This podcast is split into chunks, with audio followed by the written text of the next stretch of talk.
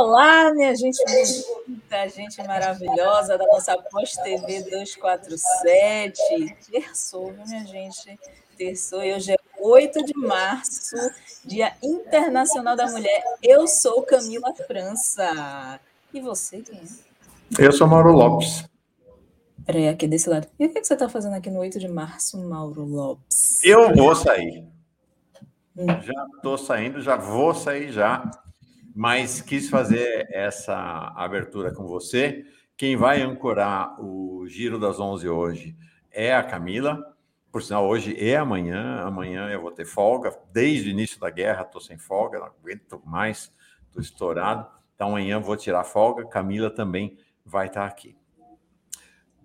A gente preparou um 8 de março muito especial para hoje, né, Camila? É, sim, é um 8M com 8 M's. 8M com 8 mulheres. Já contamos para vocês quem vai estar aqui nesse 8 de março. Antes, vamos saudar a comunidade que está chegando para esse 8M? Vamos embora? Vamos nessa. Primeiríssimo, chegando aqui, marcou lugar na cadeira dele para assistir esse Giro das Onze super especial. Silvânio dando bom dia para todos e todas. Mauro, bom dia, mulheres de luta e resistência. 8 de março, dia de luta feminina. Bravo, companheiras, parabéns pela coragem. Ativismo delicado chegando por aqui também, né, Mauro?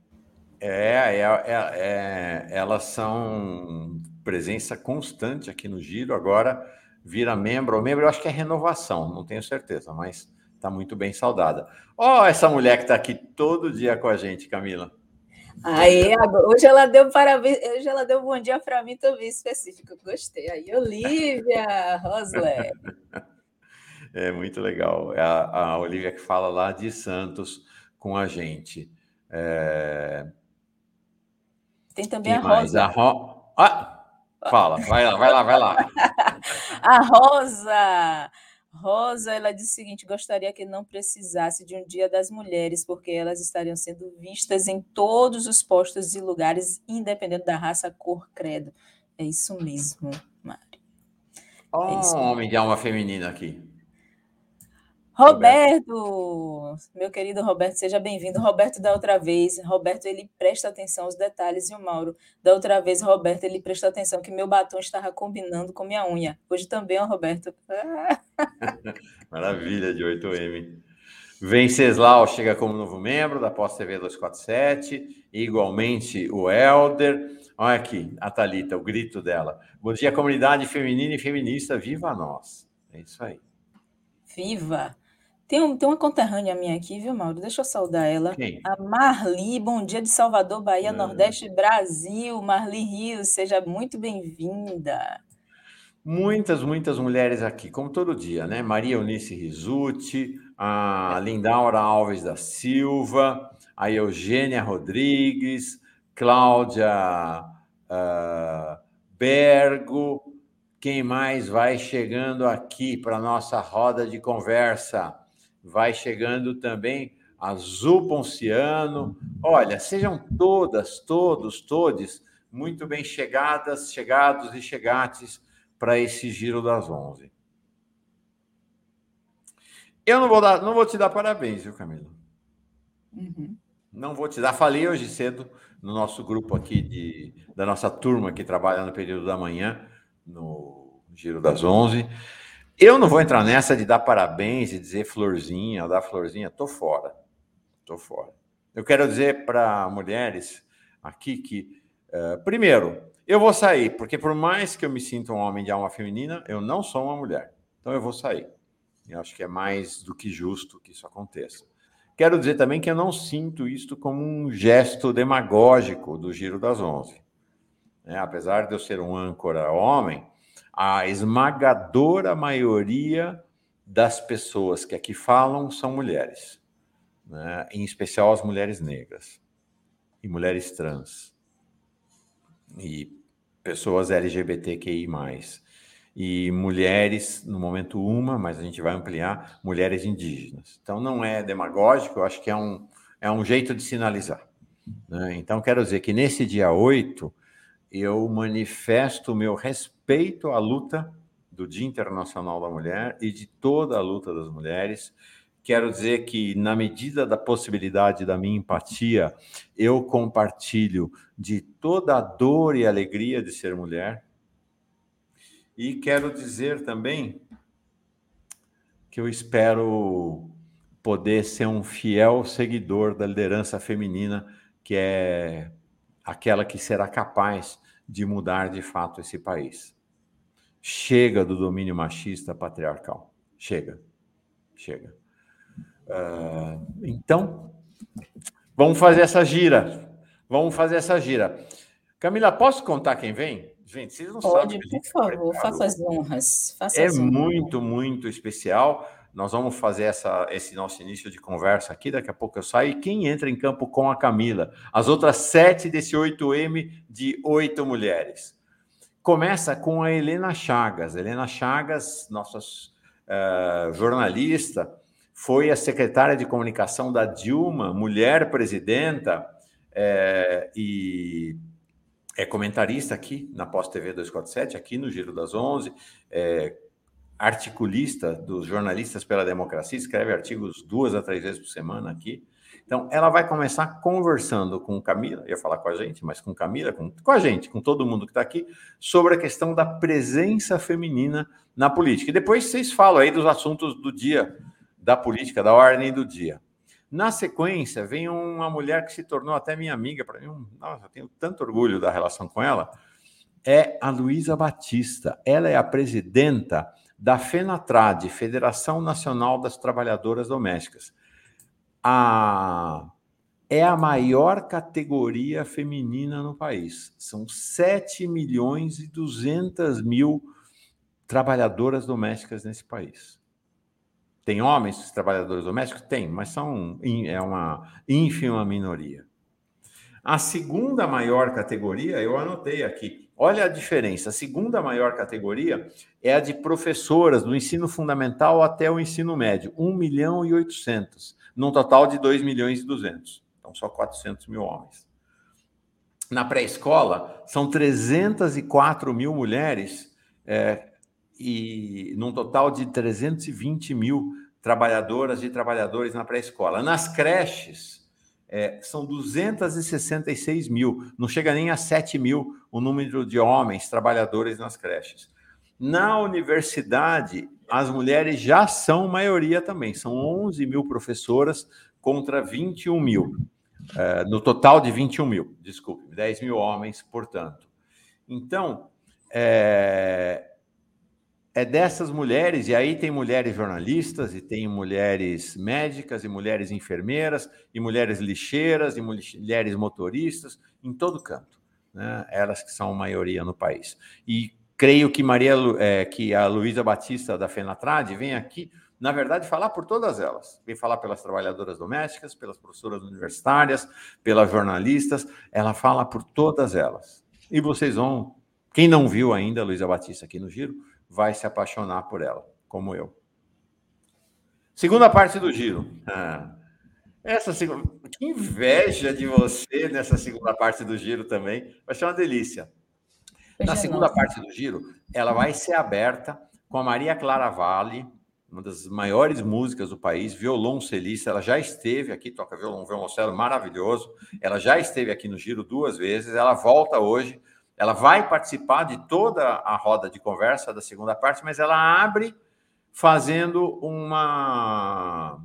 Vai tocar uma breve peça dela para violoncelo. Então, uma mulher tocando uma peça feita por uma mulher para saudar o Dia das Mulheres. E ela vai encerrar também o programa de hoje tocando outra peça dela. E aí vem, não podia deixar de vir, nossa Sarah York, aí já, já, já caiu na, na, na, na, conversa de amizades e amores trocados, né, Camila? Com certeza.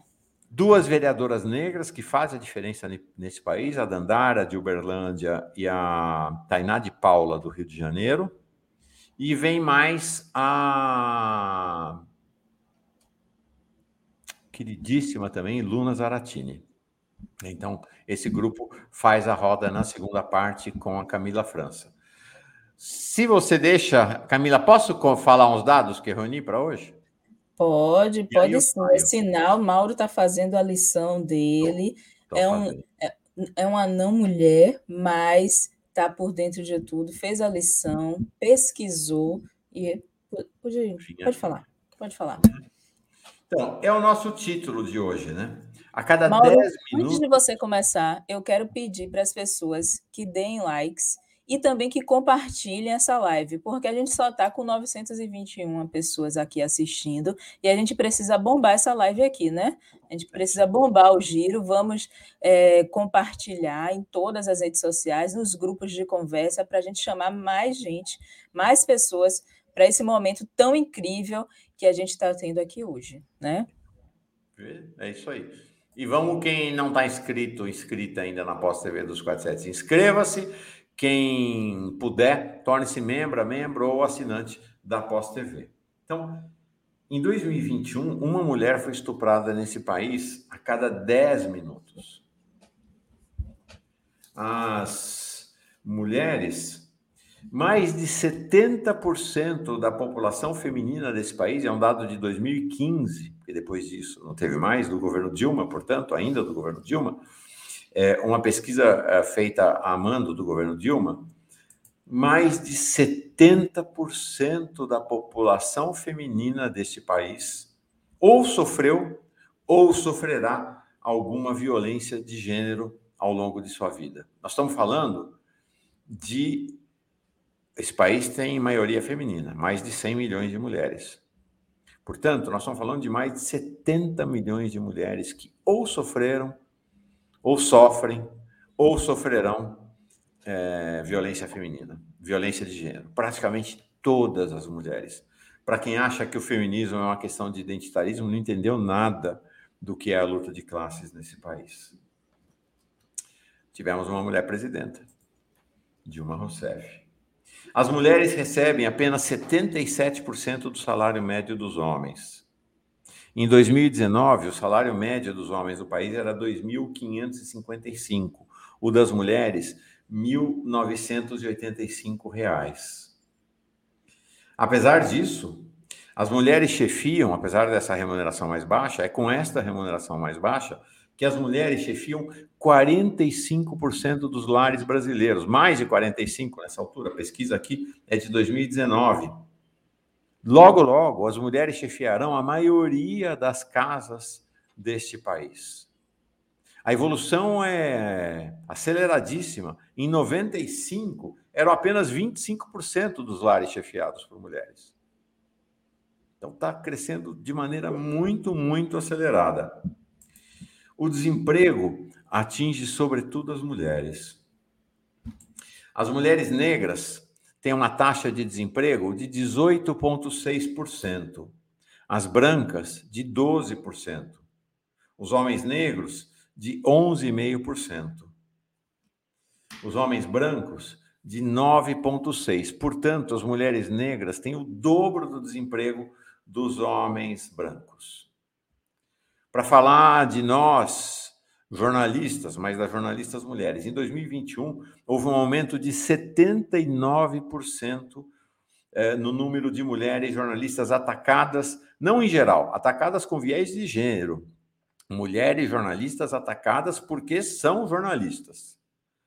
95% dos autores dos ataques, homens. Essa violência que sofrem sofreram ou sofrerão 70 milhões de mulheres no país, são quase todas elas cometidas por homens, claro. É... Quais são os dois homens que mais atacaram as mulheres jornalistas em, no ano passado, em 2021? Claro, Jair Bolsonaro e um deputado de extrema direita do Rio de Janeiro, de é, cuja presença esperamos que pela política institucional brasileira será muito breve, é Carlos Jordi. Agora, quero dizer para vocês o seguinte: não tem só má notícia, não. As mulheres lideram a luta política institucional nas câmaras de vereadoras e vereadores do país nesse momento. São elas as grandes protagonistas da revolução que acontece desde 2020. Espera-se a eleição de uma bancada feminina sem tamanho, na, no Congresso Nacional. Nos movimentos sociais, quem frequenta os movimentos sociais, quem participa, quem é ativo, sabe que as mulheres estão cada dia mais à frente dos movimentos sociais. Ou ele não. Há um país sendo desenhado pelas mulheres. E é sobre esse país que a gente vai falar agora. E eu te deixo, Camila. Obrigado por ter aberto esse espaço para mim. Fica com minha solidariedade e minha amizade companheira aqui na Pós TV 247 no Brasil 247. Mauro, você fez o trabalho direitinho. Nós queremos agradecer. Eu falo na, na representando todas as mulheres aqui do Giro das 11, as mulheres do chat, todas nós mulheres que fazemos o Giro aqui. Nós queremos agradecer o seu trabalho que você faz por aqui, é, todo o seu empenho às vezes dá, às vezes quando aparece, pô, Mauro, não teve uma mulher, não teve um, um preto. Aí a gente dá uma puxadinha de orelha, ele se auto faz uma autocobrança já primeiro, aí depois vem, mas você está no caminho certo. Então, não há como as pessoas falarem que, ah, eu não tenho, é, vocês precisam ensinar para a gente. Não. A internet está aí, está para ensinar todo mundo. O Brasil 247 tem conteúdos maravilhosos. A gente produz muito por aqui para que mais informação, informação de verdade, informação com conteúdo cheguem para todos, todas e todos. Então, em nome dos homens, aprendam com Mauro Lopes, por favor. Aprendam com Mauro Lopes a ter essa essência feminina e feminista, sendo uma não mulher, e abraçar nossa causa, porque nós lutamos, mas também é importante que vocês, homens, não mulheres, lutem por nós então, estamos todos na luta. E como eu conversei, falei com a Aninha, a Aninha, que é, é a pessoa que. Tudo que é arte, essa live só está aqui por causa da Ana, também pela uhum. manhã. Eu, Ana, que nós sigamos na luta. Ela me respondeu: Camila, ainda sonho com um dia que a gente não precise lutar, que a gente tenha igualdade de gênero. Muito obrigada, viu, Mauro? Obrigado, querida. Você é muito generosa. Vou ficar assistindo. Tchau. Tá certo. Paz e bem, gente. Até quinta-feira. Até quinta-feira. Gente, vamos seguindo por aqui. A minha convidada, olha aqui, olha que responsabilidade eu estar aqui com ela, maravilhosa, Helena Chagas, que já está por aqui. Eu já vou convidá-la, já vou embarcar a Helena por aqui. Helena Chagas, jornalista, colega de profissão, posso dizer isso, apesar de ser. É, acabei de chegar, sou uma foca, viu, Helena? Uma foca no jornalismo. é, acabei de chegar, mas admiro muito. Eu quero desejar um, que a gente continue na luta, né? Feliz em algumas partes, mas a gente ainda tem muito para alcançar. E nesse 8 de março, que é um dia muito importante para nossas lutas, que a gente continue sendo ouvida, que nossas lutas sejam ouvidas e que a nossa voz também seja sempre. E que não desistamos nunca de continuar nesse empenho. Você que é uma mulher super representativa, é, foi ministra da Comunicação Social durante o governo Dilma de 2011, deixa eu dar uma pescadinha aqui, 2011 a 2014 e é uma mulher que fala de política é maravilhosamente bem e uma inspiração.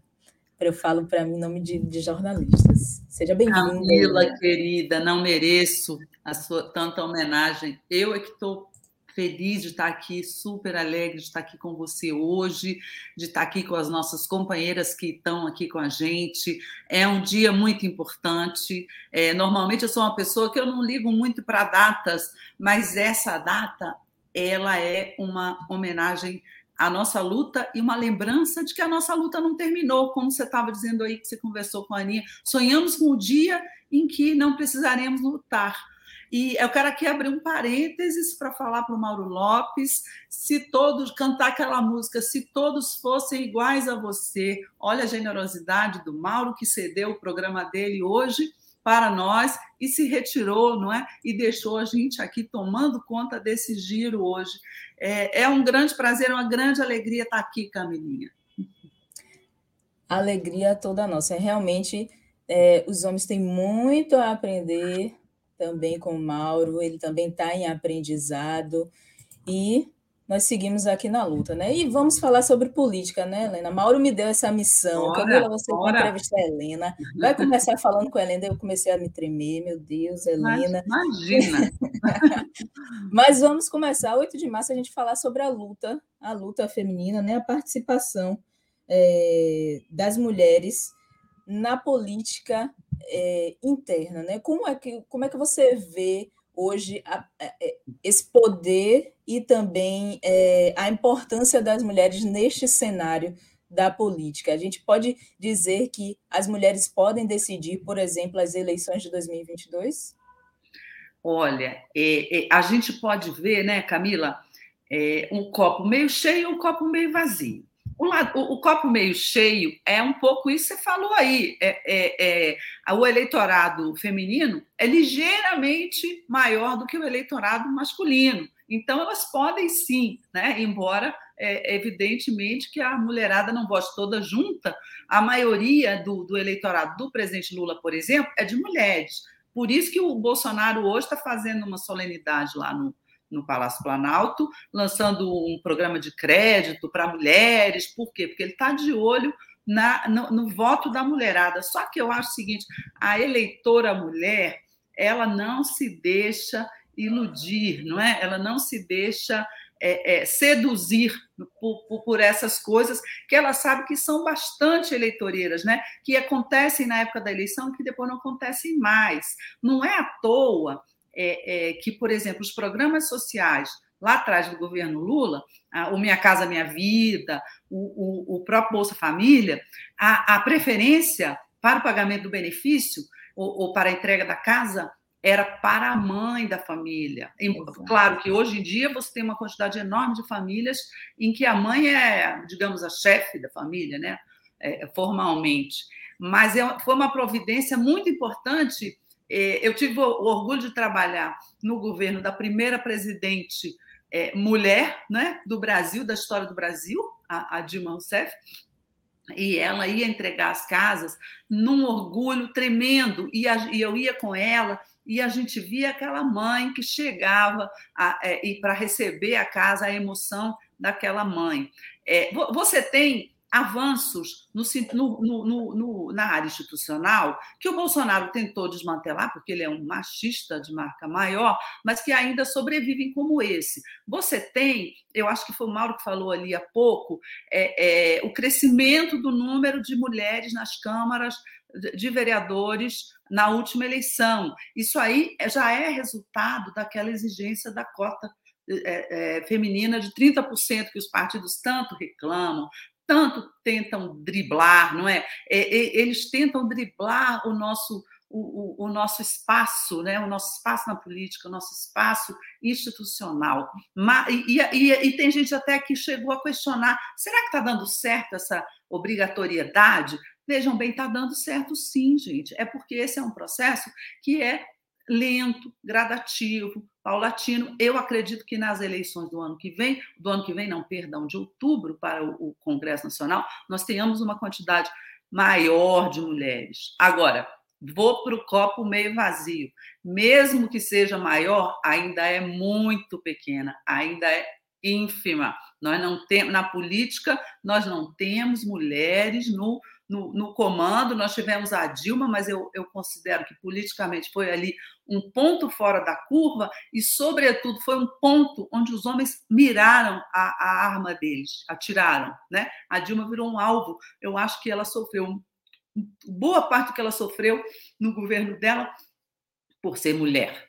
Eu acho que teve um, um sentimento extremamente machista no impeachment da Dilma também, sabe? Eu acho que acho que não, não, claro que ele não é a razão principal, não esgota, né? Você teve toda uma, uma coisa, um, uma conjuntura política ali, é, uma série de fatores criados pelo Eduardo Cunha, etc. Mas o fato dela ser mulher, eu acho que foi decisivo para tudo que ela sofreu.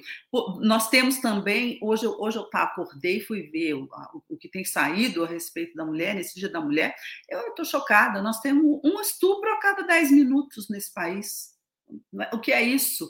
A violência contra a mulher, né, Camila, continua muito grande. E é a violência física, é o estupro, é o feminicídio, e é aquela violência sutil, aquela que se manifesta na política e na vida profissional das mulheres, em que ela é colocada num, num plano é, abaixo dos homens, em que ela não é levada a sério.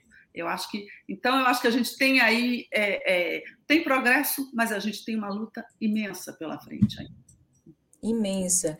E uma das possibilidades, é, Helena, que a gente pode também aumentar o número de mulheres na política, que tem sido aí os mandatos coletivos, né?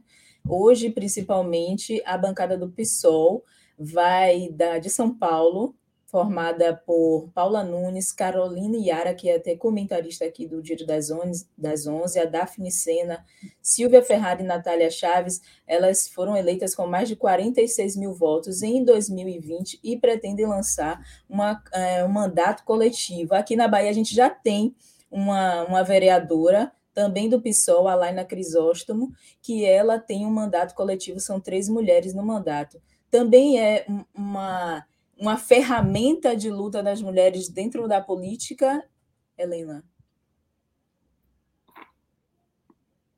Isso é muito legal. Com certeza, o mandato coletivo foi uma, um grande avanço e, e ele mostra, eh, Camila, eh, uma característica dessa participação da mulher na política, que ainda é muito aquém do desejável, mas que ela está vindo das bases, ela está vindo ali das comunidades, ela está vindo desses grupos que se organizam para lançar é, é, é, mulheres no mandato coletivo, né? Muita gente não sabe, mas por trás da escolha desses nomes do mandato coletivo, existe uma discussão imensa por trás dessas nossas companheiras que vão se candidatar, que se candidataram e ganharam e que vão se candidatar de novo. Você tem milhares de outras mulheres que participaram de discussões, que apoiaram, que ajudaram de alguma maneira é, é, essas companheiras a estarem ali é, habilitadas a participar da eleição e, e, a disputar um mandato. Eu tenho muita esperança nessa eleição,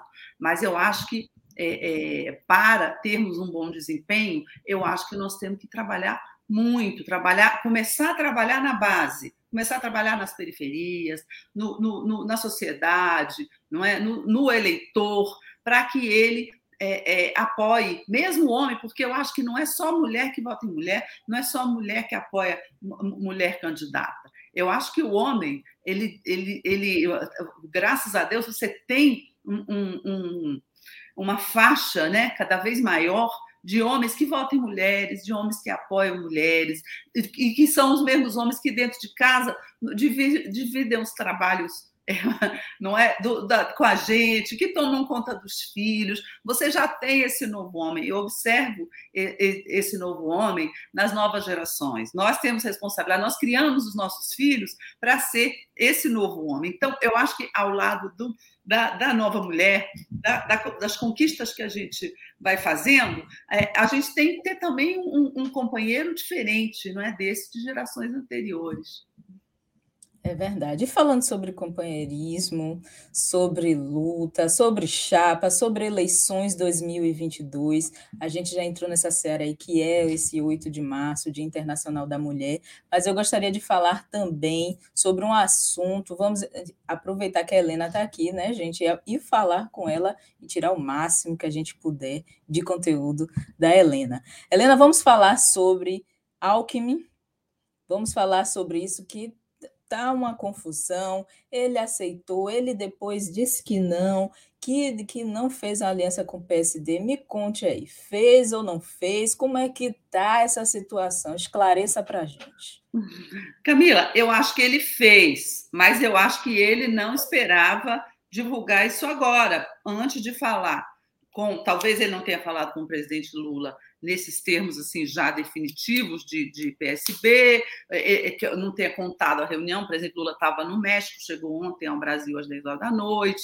Talvez ele não tivesse falado com o grupo dele, porque o Alckmin tem um grupo de políticos é, que ele vai levar com ele na, na, migração partidária, e que esse grupo tem que aprovar o, o partido, acredito que a maioria seja favorável ao PSD, e o PSD ele está numa queda de braço ali em torno da federação com o PT já está decidido que o PSB vai apoiar a candidatura Lula, vai se coligar com ela, e por isso correu lá, a cúpula do PSB correu para a casa do Alckmin para tentar comprometê-lo, não é? Porque para o PSB isso é muito importante, né? Mostrar que o Alckmin vai se filiar ao partido e que, e que eles o Alckmin de qualquer jeito, façam ou não façam uma federação com o PT, que é um casamento é, é muito mais é, é forte, né? muito mais é, é, profundo.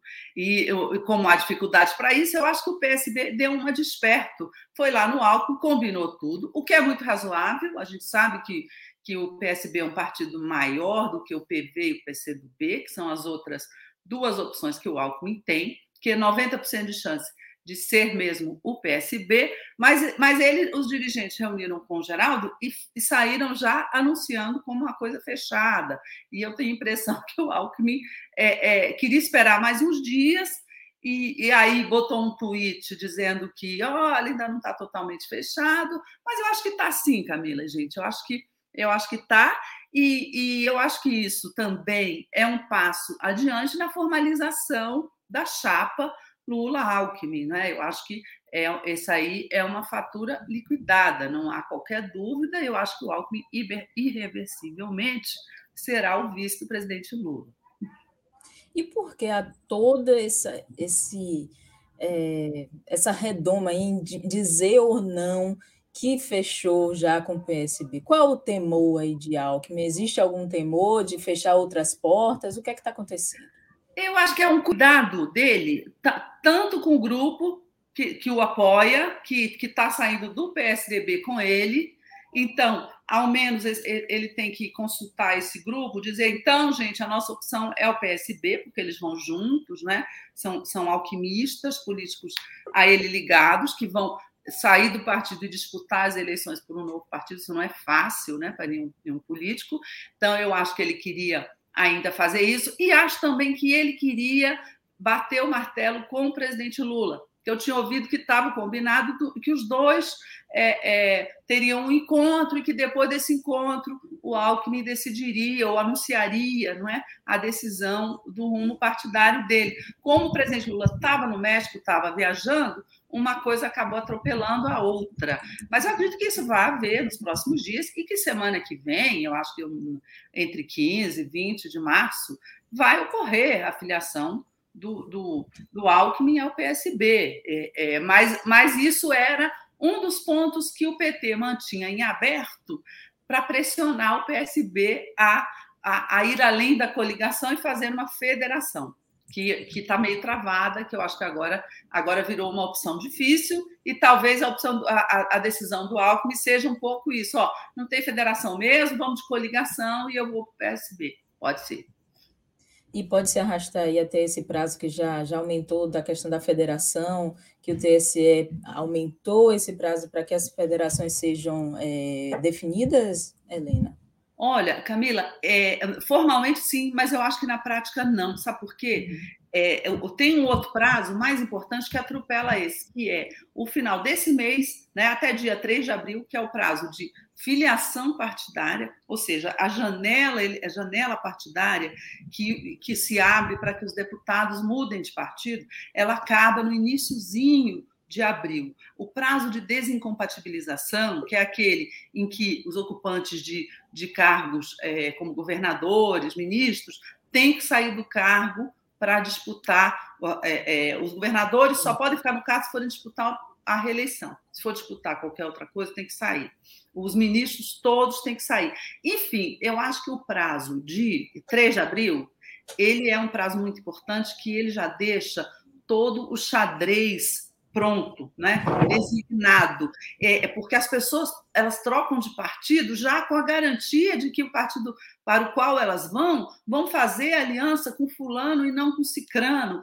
É, esses movimentos todos não são só de um indivíduo, são de grupos políticos, são de, de legendas.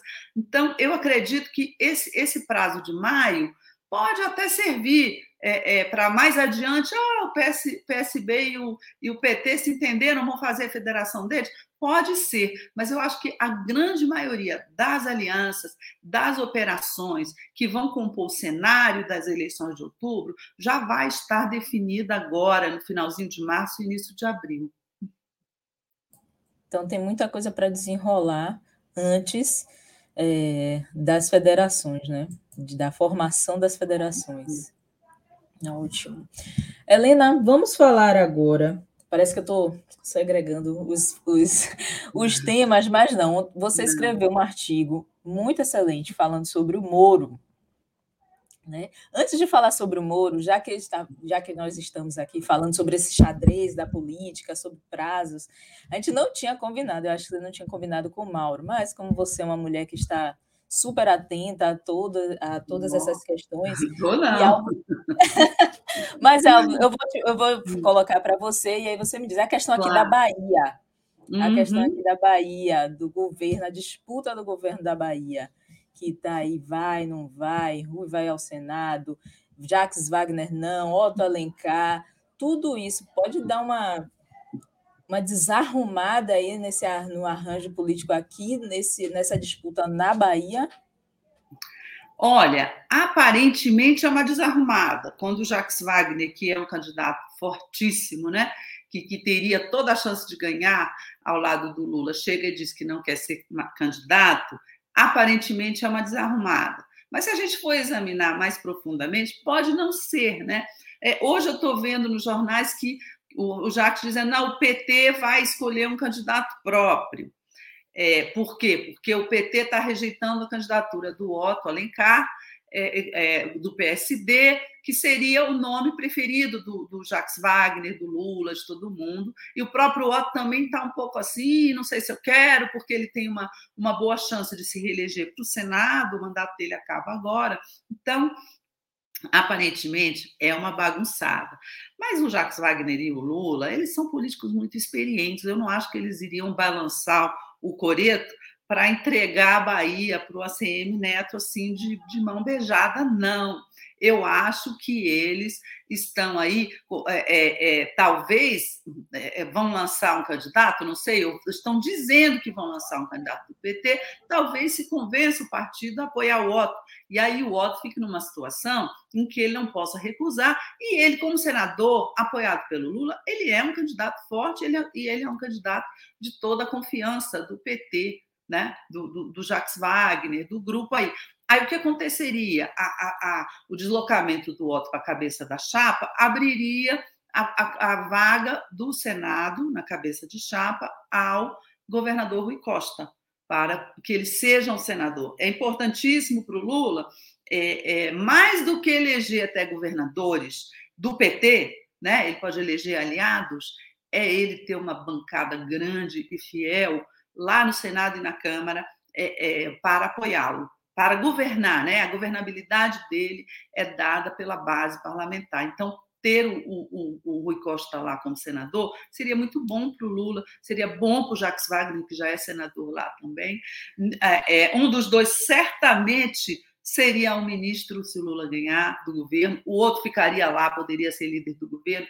Enfim, é, é, tem um sentido, além do sentido básico de que o Otto Alencar aliado do PT na Bahia, é do PSD do Gilberto Kassab, que fica aquele que fica ali com um pé em cada canoa, não é? Dizendo que vai ter candidato no primeiro turno, mas deixando claro que irá para o Lula no segundo turno, e, mas que, de certa forma, as alianças regionais elas moldam um pouco a, a eleição, um pouco, não totalmente, né?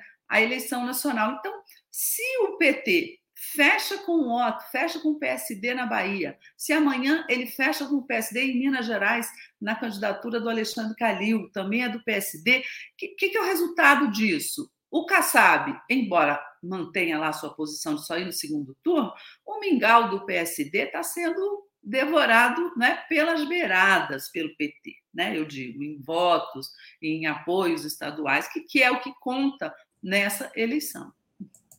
Maravilha. Esse xadrez, como colocaram aqui, o xadrez do, político do baiano tá misturado, o Dendê tá escorregando, mas excelente. É, é ótimo, o Dendê tá escorregando mesmo. tá, tá escorregando, é. mas assim, diante dessa sua análise, eu fico até mais tranquila, um pouco mais tranquila, viu, Helena? Então, agora vamos falar sobre o seu, vou compartilhar aqui com o pessoal sobre o seu artigo que você publicou falando sobre esse rapaz aqui o ex-juiz parcial Sérgio Moro. Moro vira pó junto com Nova Política. E o que é que você me diz desse desse conteúdo? O que é que você, das suas análises e se, uhum. se essa questão aí também de que, que, que enfraqueceu o, o, o, partido dele, né, ao qual ele é filiado, ao Podemos, a questão do, do Mamãe Falei, do Arthur Duval, deu uma minada, foi mais uma pá de cal aí para ele chegar a esse pó? Eu acho que sim. É, amiga, sabe o que, que me inspirou para escrever esse artigo? Foi o outro lado, foi aquela nova política, né? Não sei se vocês lembram lá na eleição de 2018, inspirados na Lava Jato, no Moro, esse pessoal todo, o MBL, da onde saiu o Arthur Duval, Mamãe Falei, né? O Kim Kataguiri e outros tantos, esse pessoal ele se vendia como se fosse um, um, saneamento, uma renovação da política e que todos os demais seriam corruptos, acusados pela Lava Jato, do Moro, que, que agiu politicamente, mas que naquela época é, eles conseguiam é, é, disfarçar isso. A Vaza Jato veio, veio a surgir quase um ano depois da eleição. Então, e, e é nessa onda da nova política foi eleito um sujeito como o Bolsonaro, que eu não preciso dizer nem mais uma palavra para vocês sobre o Bolsonaro. Então, é, é, essa nova política, ela, ela, ela se, se vendeu como a última Coca-Cola do deserto, e agora, tudo que vem acontecendo eu acho que não é só o episódio Mamãe Falei, não é só o Kim Kataguiri lá conversando com os, sobre os nazistas, não, não, não, é só, não são só as declarações asquerosas do sujeito sobre as mulheres na Ucrânia. Isso aí tudo é a parte visível, a parte visível da decadência da nova política. Ao longo do, desse mandato do Bolsonaro, isso foi ficando claro. Esse pessoal foi virando pó. Eles foram mostrando que eles não têm consistência que as práticas políticas deles são muito piores do que aquelas que eles apontavam não é, na velha política e que, na verdade, eles são podres por dentro, né? Como se dizia na Bíblia lá antigamente, sepulcros caiados, né? Por fora aquela coisa branquinha, por dentro só podridão. E isso está ficando muito, muito, muito claro nesse momento. Esses episódios serviram para quê? Para desgastar mais ainda o, o, personagem Sérgio Moro. O personagem Sérgio Moro, a candidatura dele já ia por água abaixo, é, é, já não acredito que ele vá crescer, ele tem, ao contrário, perdido pontos nas, nas pesquisas, isolado politicamente no Podemos.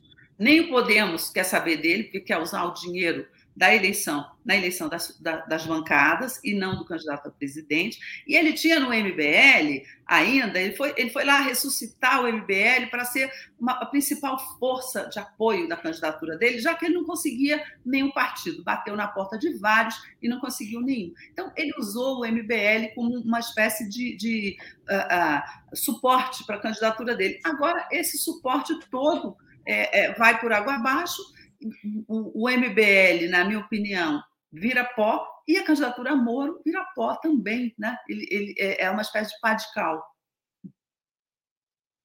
Totalmente, do pó ao pó, como disse o Roberto aqui no nosso chat, do pó ao pó.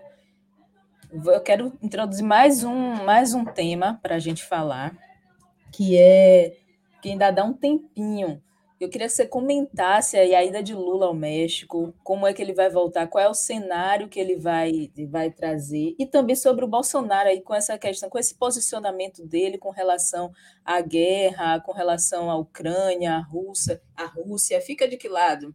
Né? É, teve a entrega, é, eu fiz até essa matéria ontem, teve a entrega da ajuda humanitária à Ucrânia e o Itamaraty disse que não precisava ter nenhum representante ucraniano no dia da entrega. Isso realmente chocou até as pessoas que estavam envolvidas né, nesse, nessa ação que nunca viu algo parecido. Então, queria, são dois pontos. Você falar sobre Bolsonaro e como é que está essa relação é, dele nesse contexto que nós estamos no Brasil e falando de, de alta, falando de, de gasolina, enfim, tem, tem tanta coisa acontecendo no nosso país diante disso tudo. E também, se der um tempinho no finalzinho, você fazer um arremate falando sobre Lula, México e como é que ele volta nesse contexto para o Brasil. Tá bom, querida, começando pelo final. É, essa posição errática né, do Bolsonaro, porque do, do, governo brasileiro, porque você tem o Bolsonaro ali, que ele não, não abre mão da, da, tal da solidariedade que ele deu a Putin quando foi lá na Rússia, ele, ele se esconde ali atrás da questão dos fertilizantes, etc. Mas, mas essa questão da guerra ela é complexa, né? A gente não tem um, um, cenário em que é, um lado é o mocinho, a Ucrânia, e outro lado é o bandido total, que é a Rússia. Né? Para me aprofundar nisso aqui, eu acho que eu ia gastar todo o nosso tempo, Camila.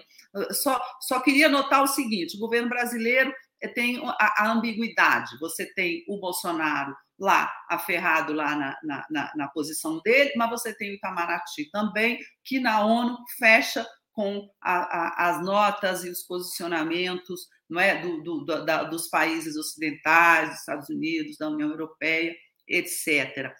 O que eu acho importante notar sobre a guerra, né, nessa evolução é, é para efeito de Brasil, é o seguinte: o Bolsonaro agora está se escondendo por trás da guerra para tomar uma série de medidas populistas eleitoreiras aqui no Brasil. Ele não está ele não tá, né, tá usando a desculpa da guerra, por exemplo, para é, é, fazer o que, o que o Lula sempre propôs e que ele não propôs, que é acabar com a paridade, ao menos temporariamente, com a paridade dos preços né, do combustível com, com o petróleo internacional, para talvez até congelar o preço dos combustíveis nesse momento no Brasil, que, vai, que senão vai haver uma explosão enorme nesse preço, é congelar esse preço até a eleição, até o final do ano, até a guerra acabar. Tudo isso é medida eleitoral. É evidente que nós não podemos ficar contra o, o, o sujeito segurar o preço dos combustíveis. Isso é o que é, é, o, que é o melhor para o Brasil, que é o melhor para a população. Mas é óbvio que o Bolsonaro está se escondendo atrás da guerra para tomar esse tipo de atitude que ele antes não tinha coragem, porque antes é, iam dizer: Ei, Bolsonaro, você está adotando agora o programa do Lula? É, tá, ele está, pelo jeito ele está, e, e ele tem como desculpa a guerra. Outra desculpa que ele está usando e que eu acho que é, é, é, essa aí é preciso haver uma reação muito clara dos setores progressistas. Ele está usando a guerra, ou seja, a falta de fertilizantes, a falta de potássio para a agricultura brasileira, para aprovar no Congresso um projeto que libera a mineração nas áreas indígenas. Esse projeto é uma aberração. Esse projeto, em tempos normais, teria muita dificuldade em ser aprovado, mas agora o Bolsonaro e o Arthur Lira, né, que é meio que um primeiro-ministro, talvez o segundo-ministro, porque o primeiro-ministro é o Ciro Nogueira, que manda no governo lá do Planalto, mas o Arthur Lira, ele, o que, que ele fez? Ele, ele fez as sessões da Câmara retornarem ao modo remoto, já estava presencial, porque afinal a pandemia melhorou, mas ele fez a, a, a, votação votar ao modo remoto, que é uma maneira que ele tem de controlar melhor o plenário e fazer aprovar os projetos que ele quer votar, ele, ele, ele tomou essa decisão para quê? Para enfiar pela goela do Congresso e de todos nós esse projeto que libera a mineração nas áreas indígenas. Eu, como jornalista, Há muitos e muitos anos atrás, eu cobria o setor indígena, fui muito a Mato Grosso, Amazonas, ao Parque do Xingu, e, e, essa questão da mineração sempre foi muito, muito importante, sempre foi uma, uma bandeira muito importante você é, é não abrir, porque é, é um descalabro. Então, é, o, o, que o governo está fazendo agora, cada, uma coisa é a guerra, outra é a narrativa da guerra externa, e outra agora é a, é a narrativa interna da guerra, que o governo Bolsonaro está utilizando a seu favor. Para aprovar muita coisa aí por debaixo, né? Não só essa Exatamente. questão dos fertilizantes. Ah, do Lula, né, Camila? Esqueci. Sim, do Lula, para a gente encerrar rapidinho, que nossas é, outras convidadas já estão. Da viagem ao México, achei da maior importância. Além da. Ele, lá do México, ele deu declarações importantes a, a respeito de guerra, de paz. Ele, ele comentou a questão dos fertilizantes, falou uma verdade que, que, que foram os governos, foi, foi o governo, os governos anteriores, é, é, anteriores e atual que acabaram com as fábricas fertilizantes, além de todos esses recados políticos que ele deu de lá, ele sinalizou uma união muito importante, que é Brasil-México. Eu acho que, se ele for eleito, nós vamos ter um período inédito em que esses dois enormes países da América Latina vão ter, ao mesmo tempo, governos progressistas, ou seja, vão ter uma parceria como nunca ocorreu antes. E isso vai ser muito importante para todos os países, todas as populações da América Latina. Eu achei que foi é, um gol de placa. Maravilha, adorei conversar contigo. Helena. Você me deixou assim, tão tranquila, parecendo ter que. Somos velhas amigas. Nós somos. Nós somos, sim, amigas na luta, mulheres. Nós estamos sempre aqui lutando por um ideal para que nossas vidas melhorem e que a vida de outras pessoas também. Gratidão. É, eu vou dar parabéns pelo nosso dia, pela nossa luta. Eu sempre eu valorizo muito as nossas, as que vêm primeiro, né? Porque as nossas ancestrais, porque fizeram a luta antes da gente, acimentaram essa essa caminhada, essa estrada. Muito obrigada, Helena, pela sua participação hoje nesse Giro das Onze tão especial, que é essa gira 8M com oito mulheres maravilhosas. Um beijo grande. Eu que agradeço, Camila, adorei estar aqui com você. Quero também te dar parabéns pelo, pelo Dia da Mulher e por tudo que você faz. Eu acompanho seu trabalho aqui. E eu quero, e por fim, eu quero terminar, é, saudar todas as nossas companheiras, mas saudar, sobretudo, o nosso companheiro Mauro Lopes, que cedeu esse espaço, deu o programa dele hoje para as mulheres e, e acreditando que, junto com a nova mulher, nós temos aí um novo homem também. Beijo para todas. Beijo, minha querida. Até a próxima. Tchau, tchau. tchau. Pois é, gente, olha só que bate-papo maravilhoso. E já tem gente por aqui. Vou chamar a nossa segunda convidada de hoje. Também maravilhosa. Já estava esperando faz tempo. A internet dela está oscilando, mas a internet não vai nos derrubar, não, viu? Luísa Batista, chega mais, minha querida Luísa Batista, ela que é presidenta, deixa eu dar uma pescada aqui, da FENATRAD, que é a Federação Nacional das Trabalhadoras Domésticas. Seja muito bem-vinda, Luísa. Bom dia, Camila, bom dia a todos todas e todos. É, e de antemão já agradeço ao Mauro Lopes, né? Foi ele quem me convidou para estar aqui hoje, nesse dia que para nós não tem nenhum apelo comercial, né? Ao contrário de outros dias, onde nós, mães, somos vistas, né, como a rainha do lar, né? Tem um apelo comercial. Porém, hoje o dia é um, um dia para a gente dizer que nós mulheres, né, estamos na luta em combate no combate às desigualdades, de todas as formas de, de, discriminação e dizer que a gente, é, esse dia, teve pessoas que lá atrás, né, nossas antepassadas, como você falou, né, lutaram para que hoje, nós que estamos na luta, é, tenhamos mais esse, essa consciência cidadã, né, e a gente saber que hoje o dia não é comercial hoje. Hoje o dia é um dia de luta, um dia onde a gente está é, mostrando que nós mulheres temos todo o direito de fazer história e de estar é, onde nós quisermos, inclusive na política. Exatamente, mulheres guerreiras. Acompanhei muito a luta das mulheres, das trabalhadoras domésticas, quando trabalhei na, no, no ramo da construção civil. É, é, trabalhei como assessora de imprensa da construção civil, dos trabalhadores e trabalhadoras, e a gente tinha muito essa ligação, essa irmandade, né, esse diálogo que tem entre a, a, os setores, é, as várias classes. E sobre esse setor da trabalhadora doméstica, que essencialmente ele é marcado pela presença de mulheres, né, Luísa? Eu queria que você falasse um pouco sobre o trabalho da Finatrage. Eu sei que a, a conexão está um pouquinho Agora ela está ótima. Eu disse que ela não ia derrubar a gente, viu? Conexão, ok. Não, há de derrubar. Ninguém derruba a gente.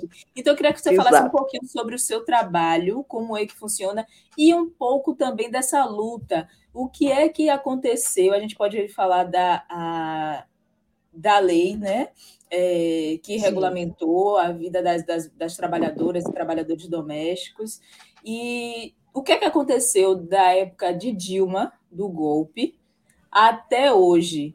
Melhorias, o que é que precisa caminhar ainda? Eu queria que você desse um panorama é, sobre a instituição e também sobre a categoria. Bem, a instituição existe já há 25 anos, né? A luta existe há 85 anos, é anterior à CLT, mas a instituição FENATRAD, ela existe há 25 anos. O nosso primeiro direito existe há 49 anos, que é a Lei 5859, que nos permitiu ter o registro na carteira. Apesar de que muita gente confunde achando que a Lei Complementar 150 foi que veio é, corrigir essa injustiça. Não. A Lei Complementar, ela ampliou as nossas conquistas, mas o primeiro direito, que foi a Lei 5859, existe há 49 anos. Então, é, é, e a federação, ela foi criada com o objetivo de é, agregar né, todos os sindicatos que se filiam a ela para fortalecer a luta. E aí teve as companheiras, as primeiras presidentas, né, acho que foi a Ana Simeão, de Campinas, depois veio a Terezinha, depois veio a Creuza Oliveira, que a Creuza, sim, ela é o, um ícone na nossa luta, porque foi na gestão da Creuza que a gente conseguiu os direitos que, que temos hoje, né?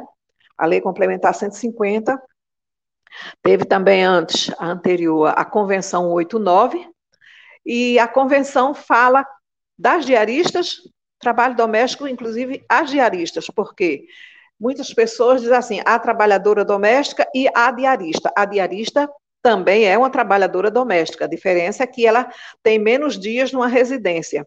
Então, a Lei Complementar 150 corrigiu muitas injustiças, mas para nós ainda não está o ideal porque a gente vê, tem a, a no setor da educação, né, é, da saúde, a gente vê uma pessoa que presta serviço num, no hospital, que dá aula numa escola com um dia de trabalho, né? E essa pessoa tem esse contrato formalizado, e as trabalhadoras domésticas, só a partir do terceiro dia de trabalho prestado na mesma residência, né, três dias por semana, é que passa a ser vínculo empregatício.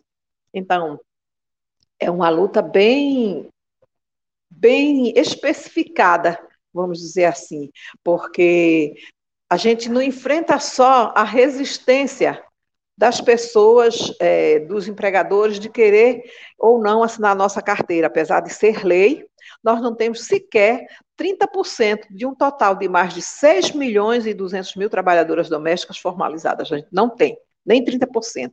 O que para nós é, é, é, assim, uma forma que a gente vê o quanto a sociedade não valoriza o trabalho doméstico, que diz que a gente não gera lucro e a gente discorda e diz: se nós estamos nas residências, nós estamos gerando bem-estar, casa limpa, é, proporcion, proporcionando muitas vezes as mulheres a outras mulheres de estar no mercado de trabalho, então a gente gera o lucro indireto sim.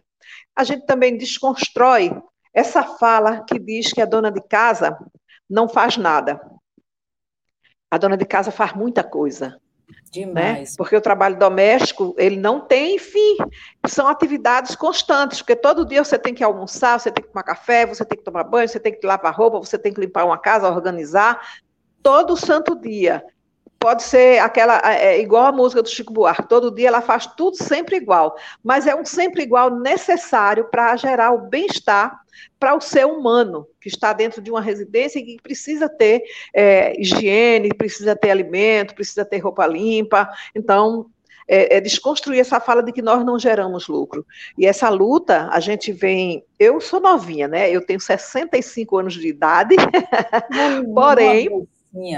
É, por, né, né, mas na luta sindical eu sou um bebê. Eu tenho só 12, não, 13 anos na luta sindical. Por que isso? Porque muitas vezes, é, primeiro tem aquela questão, a gente não tem imposto sindical. Então, as outras categorias que perdeu isso agora com a deforma trabalhista, é, as outras categorias todo ano, no mês de março até abril, era descontado o valor de um dia do salário daquele trabalhador, daquela trabalhadora, e aí, quando ele questionava, que ele ficava sabendo que aquele dia era o dia da contribuição sindical, ele sabia que existia um sindicato. Apesar de que ninguém explica que aqueles valores recolhidos não era só para os sindicatos, né? Sindicatos, federações, confederações, centrais sindicais, Justiça do Trabalho e também o Ministério do Trabalho. Então, o poder público também ficava com uma fatia daquele bolo. E aí, quando a, a deforma trabalhista retirou essa contribuição compulsória, é, o objetivo foi quebrar as pernas, como a gente costuma dizer no jargão sindical, quebrar as pernas dos sindicatos. Por que quebrar as pernas dos sindicatos? Porque quem luta para conquistar direitos e luta pra, pela valorização do trabalhador, da trabalhadora, são os sindicatos. Exato. E aí a gente, que nunca teve, a gente sempre lutou, por isso que a nossa luta foi uma luta assim, que foi a passos lentos também. E a gente contou desde o início, a dona Laudelina contou com o movimento negro nacional, né, era M, MNN, se não me engano, e lá em 1936 teve a primeira associação de trabalhadoras domésticas. Mas a gente só pôde se organizar em sindicato na Constituição de 1988. Então veja o tempo que levou para que a gente tivesse o direito de se organizar em sindicatos. Quando a nossa carteira, né, a Lei 5859, foi garantida, o empregador pagava quanto podia, quanto queria, o, o salário era a combinar não era obrigatório registrar com o pagamento do salário mínimo nacional. Isso foi conquista de 1988. Então, são essas coisas, sabe, que a gente é, vê as especificidades, vê o preconceito, vê a discriminação com que o trabalho doméstico é visto até os dias atuais. E a gente sabe que isso é uma coisa cultural. Então, isso não vai, sabe, é, ser resolvido no estalar de dedos. Porque consciência você não compra, você não impõe. Consciência você vai desenvolvendo, cada um tendo seu interesse, vai desenvolvendo gradativamente. E aí, eu, quando entrei no sindicato, eu não sabia de toda a luta. Eu entrei porque eu comecei a estudar é, num projeto chamado TDC, Conquista do Governo Lula, né, o primeiro, é, o último ano do primeiro mandato, que foi em 2006. Então, teve duas grandes conquistas para o trabalho doméstico, que foi o TDC, a elevação de escolaridade. As trabalhadoras que tinham da quarta até a oitava série incompleta podiam se inscrever. Foi um projeto piloto que funcionou em sete cidades, né? É, Campinas, município de São Paulo, município do Rio de Janeiro, Salvador, Sergipe, só na, na, capital, em Aracaju, aqui em Recife em São Luís do Maranhão. E 30 pessoas apenas em cada uma dessas cidades. Foi um total 210. Mas foi um projeto que deu muito certo. Foi a luta da Creuza, foi conquista do governo do PT. Tivemos, então, um avanço bom, que foi a Lei 11.324, que nos garantiu a, a, os feriados, né? porque até então todas, todos os sindicatos diziam pertencemos à classe trabalhadora. Portanto, temos direito aos feriados, mas não estava legalizado. Então, a lei veio suprir essa necessidade, veio garantir a estabilidade da trabalhadora doméstica gestante, veio garantir as, as férias de 30 dias, porque até então, na Constituinte, a gente só conseguiu 20 dias, com salário e mais um terço. É, isso foi em 2006, com a Lei 11.324, e a gente também viu a, a questão do a gente viu a questão é, dos descontos, né, que eram uma coisa absurda. A trabalhadora, muitas que vinham do interior, dormiam na casa dos patrões e alguns patrões, não todos, claro, mas alguns descontava a título de moradia, descontavam um pequeno percentual, descontavam um pequeno percentual no material de higiene, ou seja, fazia as compras, com muitos eu mesmo conheci alguns que compravam papel higiênico da pior qualidade e mesmo assim o que gastava ainda descontava, né, o sabonete da pior qualidade, o papel higiênico da pior qualidade, a, o creme dental da pior qualidade, mas ele ainda descontava aquele valor e estava tudo certo, porque não tinha nada na lei que impedisse. E aí a lei 11.324 veio garantir isso, também a proibição dos descontos de alimentação, ou seja, você trabalhava, preparava comida, mas você para comer você tinha que ter um desconto. E aí foram conquistas muito importantes para a categoria, e essa luta é aquela, aquele passozinho de tartaruga, né? Como a gente costuma chamar, mas foi um, um passo de tartaruga que deu certo. Podemos dizer que temos uma conquista plena? Não, não temos. Ainda temos muito que é, acertar, né? principalmente ter uma punição exemplar para o empregador que não cumprir a lei, mas não existe. Então, muitos compram, tá entendendo? É, assinam, deixam de recolher e a trabalhadora tem aquela muitas que passam tempo no trabalho, é, é como se fosse da família, e aí ela só percebe que não é da família quando ela envelhece, adoece, perde as forças para o trabalho, e aí ela percebe que não é da família. E quando chega na Previdência Social, ela percebe também que esse, como se fosse da família, impediu, entre aspas, que o empregador cumprisse a lei. E aí ou ela entra com uma ação na justiça, ou ela vai para o, o, o, BPC, né, que é o LOAS. Trabalhou a vida toda, nem direito ao 13 terceiro vai ter. Então, são muitas coisas ainda, sabe, Camila, que a gente tem que, que fazer pequenos ajustes, mas que são pequenos do ponto de vista de quem sempre teve todos os direitos assegurados. Mas, para nós, é, conquistas imensas. Então, por claro, isso que essa luta, isso... ela é, nunca pode ser esquecida por isso que a gente tem que, que, que trazer esse, esse assunto, de, de, de trazer, fomentar esses debates, até porque, é, como alguma pessoa colocou aqui no chat, isso é trabalho análogo à escravidão, né? como você colocou a questão de, de fazer os descontos, descontos de comida, e tem muitas mulheres que não se sentem, que não conseguem enxergar, que estão nessa situação. E quando vê um conteúdo, ou outras pessoas que veem esse conteúdo é, explicando, trazendo à baia todas essas questões, percebem, denunciam. O que a gente tem visto também, apesar das denúncias, é que. É, a gente noticiou, a gente não, mas a mídia noticiou alguns casos de mulheres que trabalharam por anos, né? Então elas já estavam velhas, como você bem colocou, elas só percebem quando estão velhas, que não receberam seus direitos, que eram tratadas como da família, acho esse termo horrível, né? Tratado como ah, ela é como se fosse da família. Então é realmente muito absurdo, mas é, é é bom, eu gosto de trazer esses temas e é bom a gente trazer sempre. Você foi uma pessoa maravilhosa que chegou aqui para poder falar bem que o Mauro falou, ela é maravilhosa. Eu sou ah, apaixonada por essa mulher, realmente, trazendo muitos temas, muitos, muitas questões que às vezes a gente nem percebe no nosso dia a dia, ou faz de conta que não percebe, mas que é importante. Como você disse, é algo pequeno, né? Que a gente vai. É, é, é algo cultural que está, infelizmente, na nossa cultura do nosso país, mas que a gente vai desconstruindo com o tempo. E eu só, antes de você só pontuar, a gente já está. É, nós estamos aproximando aí, a internet, graças a Deus, não deu nenhum problema. Ficamos tudo frente.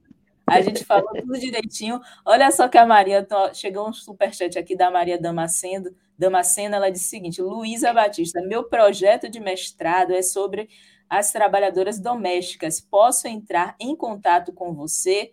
Parabéns pelo 8, 8M Mulherado. Então, a Maria quer entrar em contato contigo. Deixa um contato para as pessoas, ou um arroba, um e-mail, para que possam entrar em contato contigo, Luzia, Luísa. Certo, eu vou deixar o, meu e-mail e eu vou deixar também no chat, eu vou botar.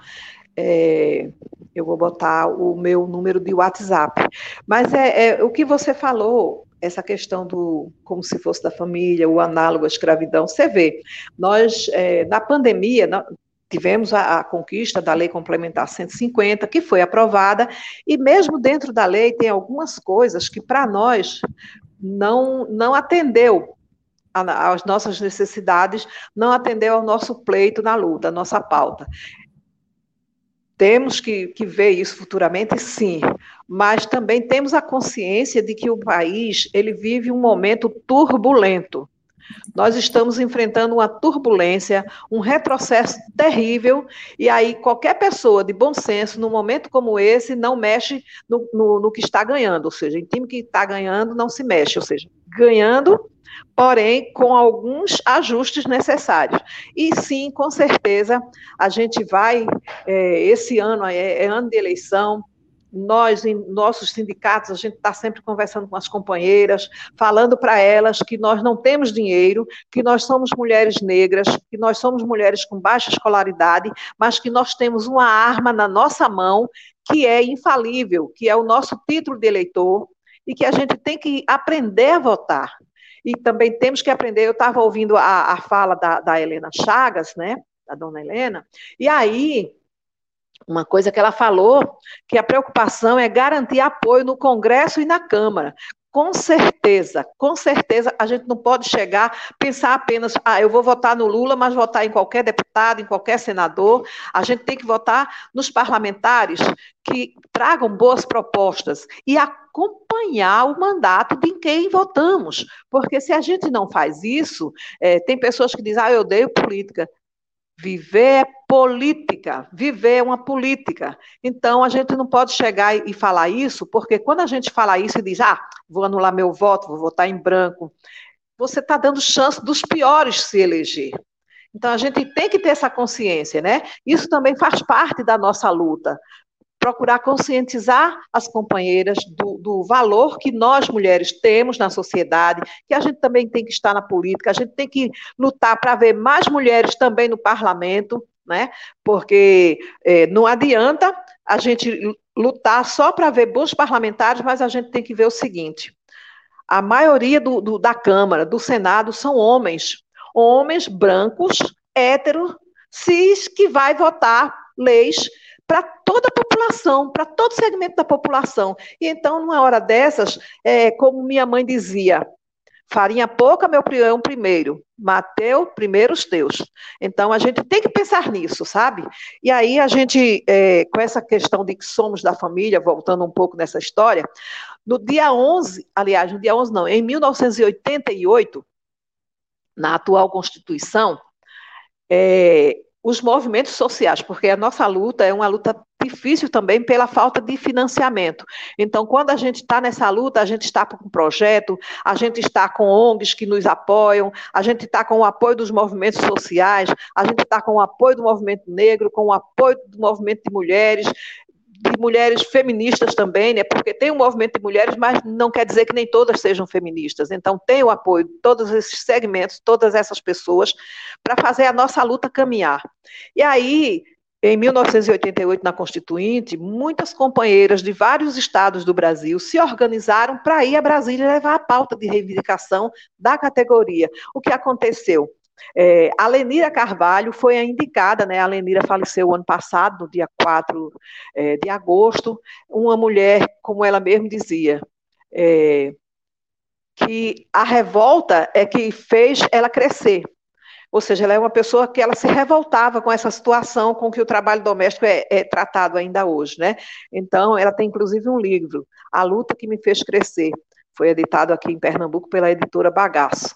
Então, ela foi a indicada para estar em, é, em, interlocução com o, o deputado Ulisses Guimarães. Quando conversaram, teve um momento que isso aí foi ela quem falou para mim. Que ele disse assim: Ah, tem uma doméstica na minha casa, tem uma empregada doméstica na minha casa que está há 30 anos, ela é como se fosse da família. Ao que ela disse que respondeu para ela, para ele, aliás. Nós não queremos ser da família porque nós temos a nossa. O que nós queremos é que no momento de levantar o crachá para garantir direitos para a nossa categoria, o senhor levante a favor e articule para que as pessoas também, os outros deputados também levantem a favor da nossa categoria, porque nós trabalhamos, o nosso trabalho gera bem-estar social, gera, é, proporciona às mulheres estar no mercado de trabalho, então nós sim, podemos e devemos ter direitos igual a todas as outras categorias de trabalhadores, porque nós pertencemos à classe trabalhadora. Então, essa fala de Lenira é uma fala espetacular, né? Lenira, assim como eu, é uma pessoa semi-alfabetizada, mas a gente tem a vivência, né? A gente não, não, tem uma, uma escolaridade elevada, mas a gente tem a vivência, porque a gente sente na pele. Hoje eu estou aposentada porque já estou com 65 anos, mas eu já senti na pele o que foi o trabalho doméstico. É né? Quando eu estava na ativa. Portanto, hoje eu acho que eu tenho um, um, um certo, como é que eu digo, um, um certo direito de chegar e falar da, do, das angústias, né? E de tudo que, que faz com que o trabalho doméstico ele se torne invisibilizado e desvalorizado. E aí chega uma pandemia, nos colocam como atividades essenciais. Não é. somos temos sim é, uma importância grande na organização da sociedade, mas nós não somos atividades essenciais. Na pandemia, fomos colocadas como atividades essenciais, então é uma incoerência muito grande. Na hora de garantir direitos, o trabalho doméstico ele não tem valor. Aí, na hora de uma pandemia, para garantir a servidão dos empregadores, aí sim somos essenciais. Tem coisas que têm que ser ditas e têm que ser questionadas. E essa Exatamente. é uma delas. Luísa, nosso papo foi maravilhoso. A gente se estenderia aqui para falar. Eu sugiro que depois a gente converse muito mais sobre isso, porque são muitas questões. Infelizmente, nosso tempo é curtinho, a gente já está no final. Eu queria te agradecer. Claro.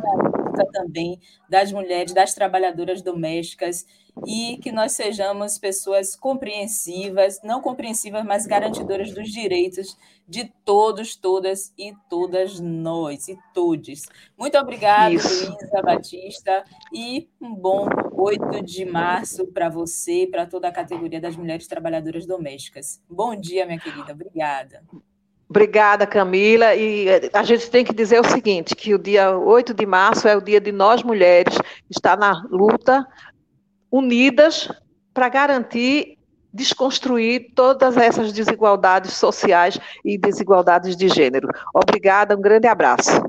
Um abraço, querida.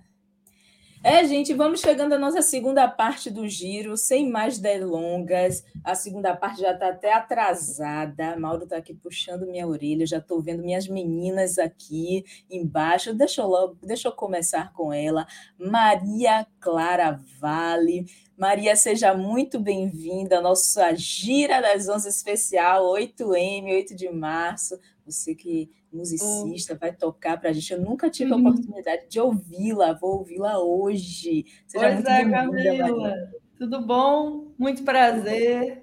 Finalmente estamos juntas aqui. Estava esperando para fazer um programa com você, viu? Ótimo. Então deixa eu chamar, deixa eu chamar as meninas. É como se a gente estivesse na cozinha de casa, tomando aquele drink, conversando, esperando um petisco sair, não sei qual de nós.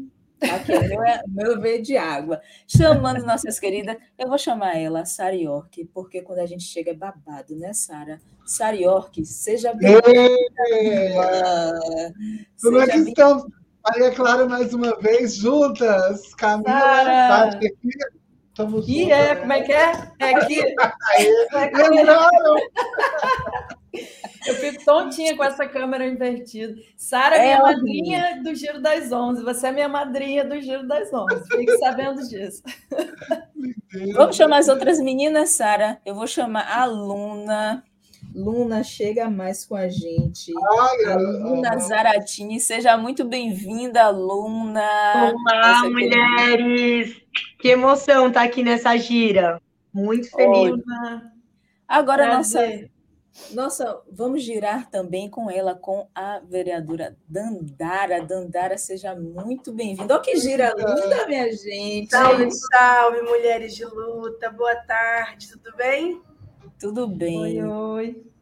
Fiz vocês esperarem um pouquinho, mas era uma, uma, uma pauta também muito importante a gente falar das trabalhadoras domésticas, todas nós que somos mulheres trabalhadoras e damos na nossa força de trabalho, a gente merece também esse espaço discutir e agora a gente vai conversar. E eu quero começar, antes da gente bater o nosso papo, nossa conversinha, vamos começar com música, Maria Clara? Música ô, Luna, ô, ô, Camila, perdão, deixa, deixa só eu fazer uma, uma interferência.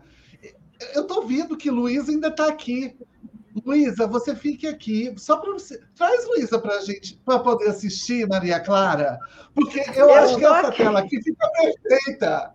Agora sim, agora vamos para Maria Clara, porque isso aqui é, é sensacional. É uma, uma honra estar aqui com essas mulheres incríveis.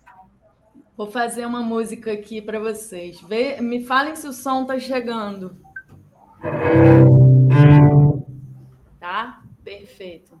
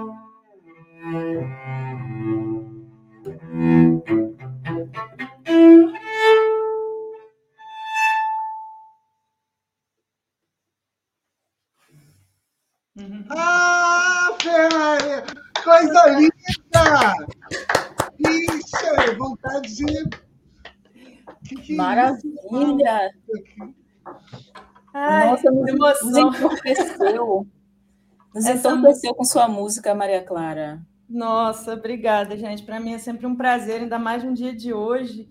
É, eu toquei uma música minha chamada Zuleika, que é uma homenagem a uma grande mulher escritora. Eu fiz a trilha de uma peça de teatro que contava um pouco a história dela, peça interpretada pelo filho dela, ator Roberto Frota, e eu fiz a trilha e essa música para mim tem um assim, tem uma relação muito especial com ela. Então, nada melhor do que tocar uma música feita por mulher para outra mulher no dia de hoje, né? salve, é salve. Obrigada salve. pela escuta. Perfeito, maravilhosa. Sara, vamos começar essa gira? Vamos começar? Eu, eu tenho um monte de coisa para falar, mas assim, vamos nessa. Primeiro Fale. agradecer mais uma vez, assim, imensamente. Maria Clara, você sabe que eu sou fã apaixonada no seu cello. Eu acho que você faz isso magistralmente. E aí, bom, enfim, todas essas coisas. E aí eu vou dar um salve aqui a Safo, né? Aquela mulher incrível que tanto fala sobre esse dia de luta, né? Salve as lésbicas do Brasil inteiro e eu espero que, que, que esse 8M seja marcado por isso mesmo. Eu estava falando, a, a, gente, eu fiquei muito feliz assim durante todo o programa, uh, desde o início, Camila, que você foi trazendo vários, vários itens, mas quando Luísa Batista ela nomeia homens brancos de cis héteros, isso para mim me contempla. Eu podia ter saído naquela hora, já estava feliz, ela já falou o que eu queria. Porque aprender a dar nome é uma coisa que chega muito tardiamente para todas nós. Eu preciso lembrar que existe uma tradição dentro da filosofia que coloca a todas nós debaixo de uma égide masculinista, machista e que precisa exercer o poder da força, onde a sensibilidade, onde outros vieses desse mundo que não é tido como do masculino, eles acabam por não existir. E a gente faz um trabalho muito oposto. Talvez iniciar essa segunda parte com música diga muito sobre isso. A tradição ela é o que mantém o patriarcado, a estrutura familista, utilitarista daquele sujeito capacitado, sobretudo nesse momento é, de instâncias ultra neoliberais, conservadoras e de grandes ataques. Estou dizendo isso porque quebrar a tradição e começar a contar outras histórias modifica uma máquina chamada iterabilidade. Sabe o que, que é isso, dona Sônia? Essa pessoa que eu gosto sempre de estar, tá, ela depois ela manda mensagem para mim dizendo não entendi nada. Dona Sônia, iterabilidade é a capacidade de ser repetível em diferentes contextos. Então você pega um homem e coloca ele como com um monte de criancinha em volta. Aí você fala: ai, que lindo esse homem, olha, ele é tão educado com as crianças. Pegou de novo um homem e coloca numa outra posição e mostra a mesma cena. Essa, esse modo de produção e reiterada da tradição do patriarcado é a iterabilidade. A quebra disso acontece quando a gente começa a assumir que existem outros corpos e enquanto travesti, eu preciso lembrar que existem mulheres de pênis e homens de vagina. Existem mulheres com outras formações genitais e existem homens com outras formações genitais. Não somos XX e XY, estamos para além disso. E isso não sou eu na pós-graduação ou uma aula de graduação que explica. Isso é uma aula dada em qualquer escola do Brasil na, na disciplina de ciências, ou seja, sétimo, oitavo ano, sabe que XXXY só existe na cabeça de quem não estuda. Isso é primeiro grau bem feito. Isso é ensino fundamental. Em razão dessa quebra de tradição, aquilo que Luísa tão bem trouxe com as trabalhadoras domésticas, que eu lembro do caso do Bernardo Mota, um menino trans de Brasília, que durante anos trabalhou como empregada doméstica, sendo um homem trans. Essas barreiras elas começam a ter que serem ressignificadas. A gente precisa quebrar a tradição. E quebrar a tradição é dizer que é, a violência contra a mulher ela existe porque existe uma tradição. Se em 2022 nós temos uma mulher estuprada a cada 10 minutos, em 2020 nós tivemos 175 mulheres, eram só mulheres, trans e travestis mortas por crimes de ódio. Eu acho que isso diz muito sobre as novas políticas que nós temos proposto, proposto aqui, inclusive, nesse canal. É, mulheres não serão silenciadas e caso algum homem caso algum homem ofenda uma mulher, ele não, que ele não peça desculpa para os outros homens. Que ele saiba pedir desculpa para essa mulher eu acho que eu fico aqui, porque é uma reflexão que todas nós aqui traremos de algum, de algum jeitinho. Desculpa me estender, mas é que estava meio aqui assim. Desculpa o quê, Sara? Não não precisa pedir desculpas, não. Claro, você é essencial, como o pessoal está falando aqui no chat, e como eu sempre falo para você, você é essencial. Você é uma mulher maravilhosa. Minha mãe é super sua fã, Sara. Super sua fã. Manhã, não aguenta te ver. Não só aqui na, na Ô, Camila, deixa eu dizer um negócio, então, já que você falou. Eu me sinto. A Luna está se acabando de rir, porque, Luna, me sinto a Xuxa às vezes. Sabe por quê? A Xuxa falou. Não, é sério. É porque a Xuxa, ela envelheceu e aí todo mundo que chega para ela fala: Nossa, minha mãe é sua fã. Ninguém. Não, é porque minha mãe assiste muito ao conteúdo, Sara, muito ao conteúdo aqui da TV. As mães! Eu sou tô brincando. Aí quando ela te viu, ela, nossa, que maravilhosa, eu sou fã dela, que ela já tinha te visto em outros canais também, fazendo outros canais progressistas dando entrevista. E quando ela te viu, me viu com você apresentando o giro, ela ficou louca. Manhã, Dona Miriam, outra mulher guerreira maravilhosa. Beijo, Dona Miriam. Beijo, Conceição Evaristo, ontem que teve sua live invadida horrivelmente por um rapazinho novo que tem se formado aí como homem. Gente, que vontade de falar, língua quente aqui. Mas vamos passar para as outras parceiras. Muito obrigada.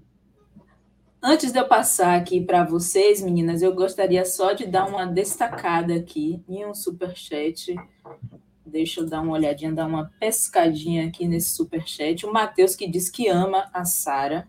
Ama, Sara, te amo. E também a Terezinha, ele mandou aqui um super chat fazendo uma contribuição para a gente. E a Terezinha Marx diz o seguinte: 8M, não me venham com flores, presentinhos e palavras fáceis. Quero ma muito mais que isso. Quero respeito, quero ser livre para ser eu mesma. Assinado todas nós, né? Todas nós queremos isso, né, meninas? E a gente estava falando aí, a gente começou a falar sobre violência. No início, o Mauro trouxe alguns dados, a Sara também é, ratificou essa informação falando sobre, é, sobre a, a, questão dos estupros, né? Das mulheres, e também a Helena, enfim, foi o tema da nossa conversa, a gente falar sobre é, a violência. Realmente é um tema muito triste, né? que a gente convive, nesse 8 de março, a gente convive também com as violências diárias só porque somos mulheres. E tem uma pessoa aqui entre nós que passou por uma situação, uma vivência né, de, de violência é, contra a mulher. Eu queria, Luna, que você falasse, compartilhasse conosco a sua experiência. Nós estamos todas solidárias a você, contigo nesse momento. Primeiro, dizer, gente, que, enfim, para mim é sempre muito emocionante estar no Giro das 11. É, ai, voltou, acho que voltou. Primeiro, é sempre muito emocionante estar aqui no Giro das 11, estar aqui nesse espaço, no 247, que acho que é um espaço que cumpre um papel, assim, essencial é, de discussão, de debate, de informação, é, de troca, né, de muita troca, de encontros maravilhosos. Então, eu queria começar é, dizendo que esse espaço me permite conhecer a Camila, me permitiu conhecer a Maria Clara, que é a primeira vez que eu estou te ouvindo, Maria Clara, e, e de verdade, eu estou muito sensível mesmo, né, de estar tá com essa maravilhosa que é a Sara. Eu estava rindo, Sara, porque acho que você chega, você ocupa o espaço de um jeito que é muito doido, assim, mesmo a gente estando distante aqui e, e, e a gente se sente tão perto e também a Dandara, que, enfim, né, tem feito um trabalho gigantesco é, e se posicionado e se colocado muito bem, né, pelo nosso partido, pelo PT, que eu faço parte também. É, e agradecer o Mauro, né, que não fez é, o que ele não ele faria isso muitas vezes, já fez muitas vezes, mesmo quando não era oito, né, de é, criar essa gira, de trazer mulheres e discutir. Então, o Mauro é nosso parceiro, nosso companheiro aí de sempre.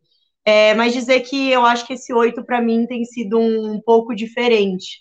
É, não porque é, eu não tenha é, colocado essa emoção para fora nos outros oito, né? Mas porque todos todos os oito de março, na verdade, são é, espaços, né? De tanta resistência, de muita luta, de muita presença. Mas acho que esse oito tem sido é, de alguma forma mais marcante porque infelizmente a gente não está livre é, das violências numa sociedade como a Sara colocou aqui muito bem, que tem uma tradição, que é uma sociedade patriarcal, que é uma sociedade machista, que é uma sociedade racista, LGBTfóbica, que mata, que prende, que oprime, que explora as mulheres, é, e mulheres no plural, porque a gente sempre tem que é, entender é, é, e trazer esse ponto, mas é, dizer que a política também, infelizmente, não é um espaço onde isso está livre. Acho que a gente viu, né, agora recentemente, o que foi o caso do Arthur é, Duval, do Mamãe Falei, que mandou aquele áudio asqueroso, medíocre, né, que quem acompanha esse cara sabe já desses posicionamentos há muito tempo, mas que agora a sociedade, de alguma forma, tem algum tipo de reação.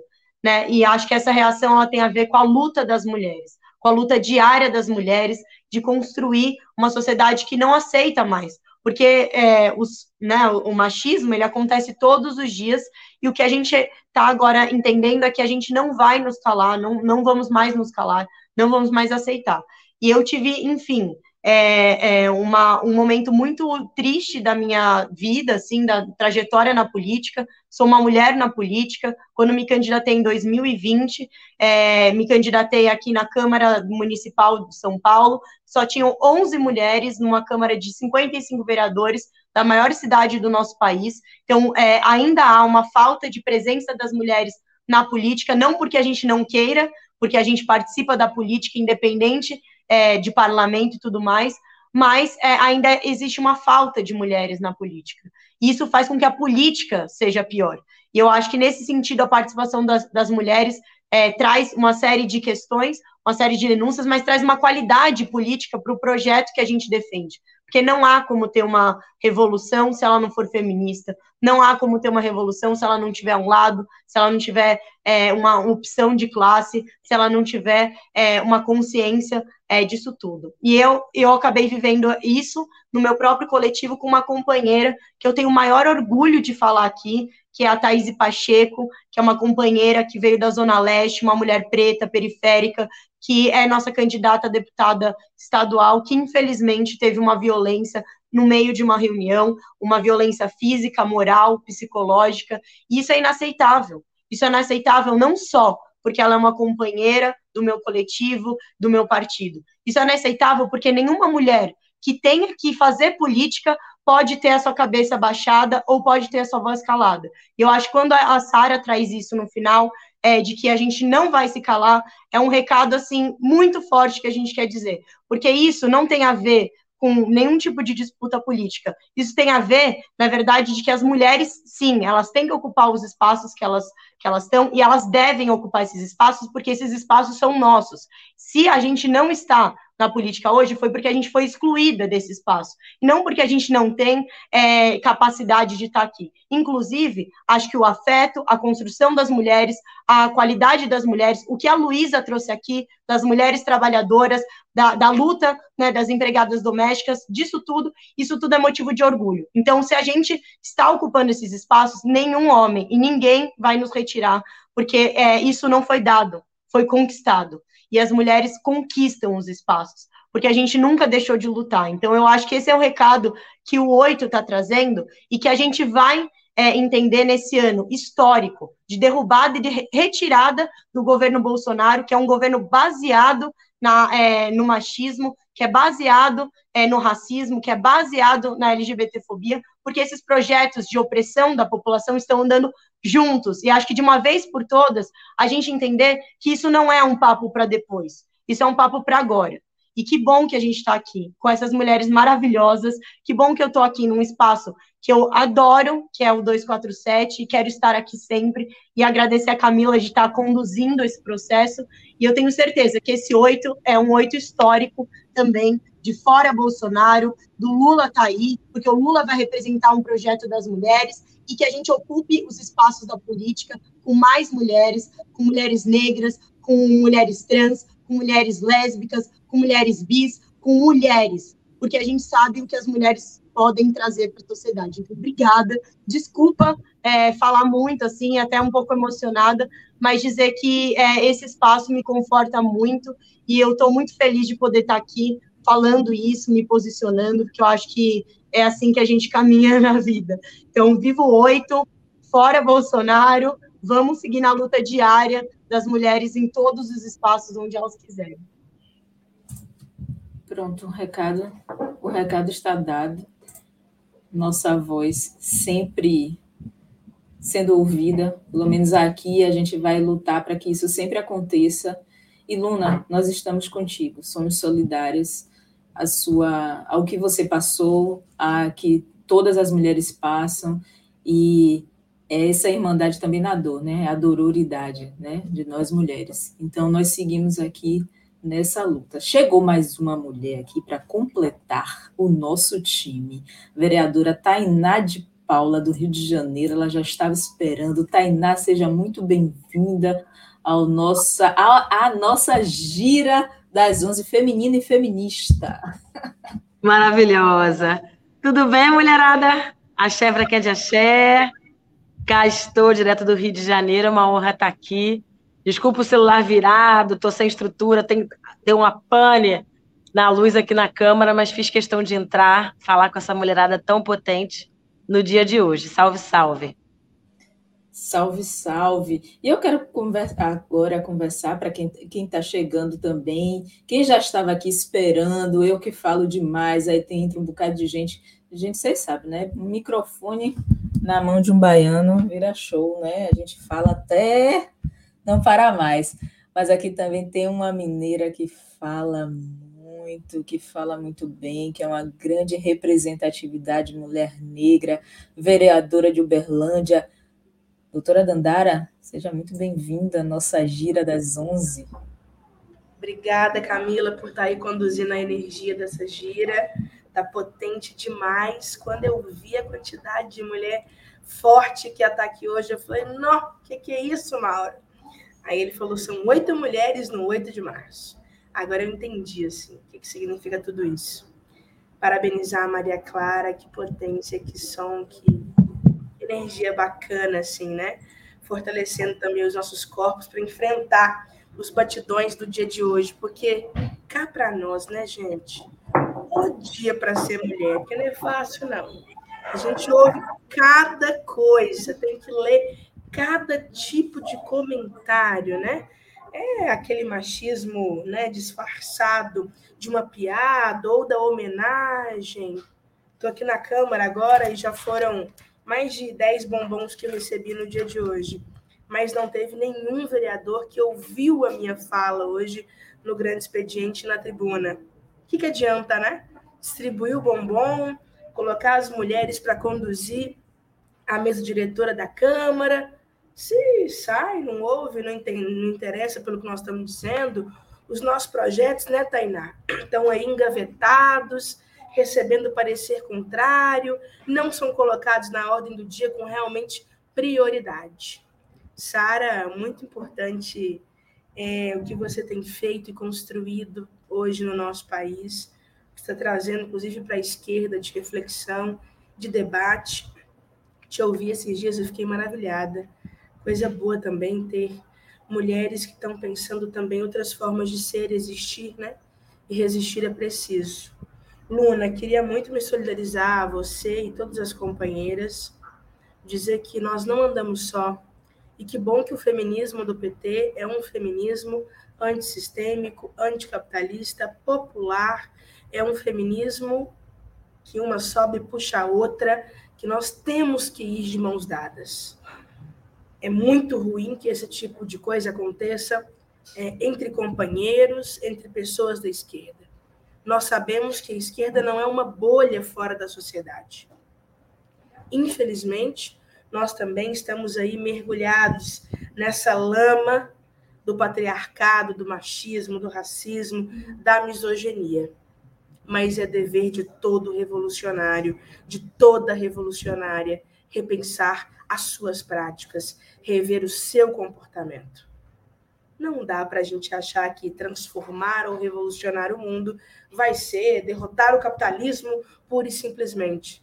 Se os companheiros não tiverem aí realmente dispostos a fazerem as suas reflexões, suas mudanças de comportamento diárias, né?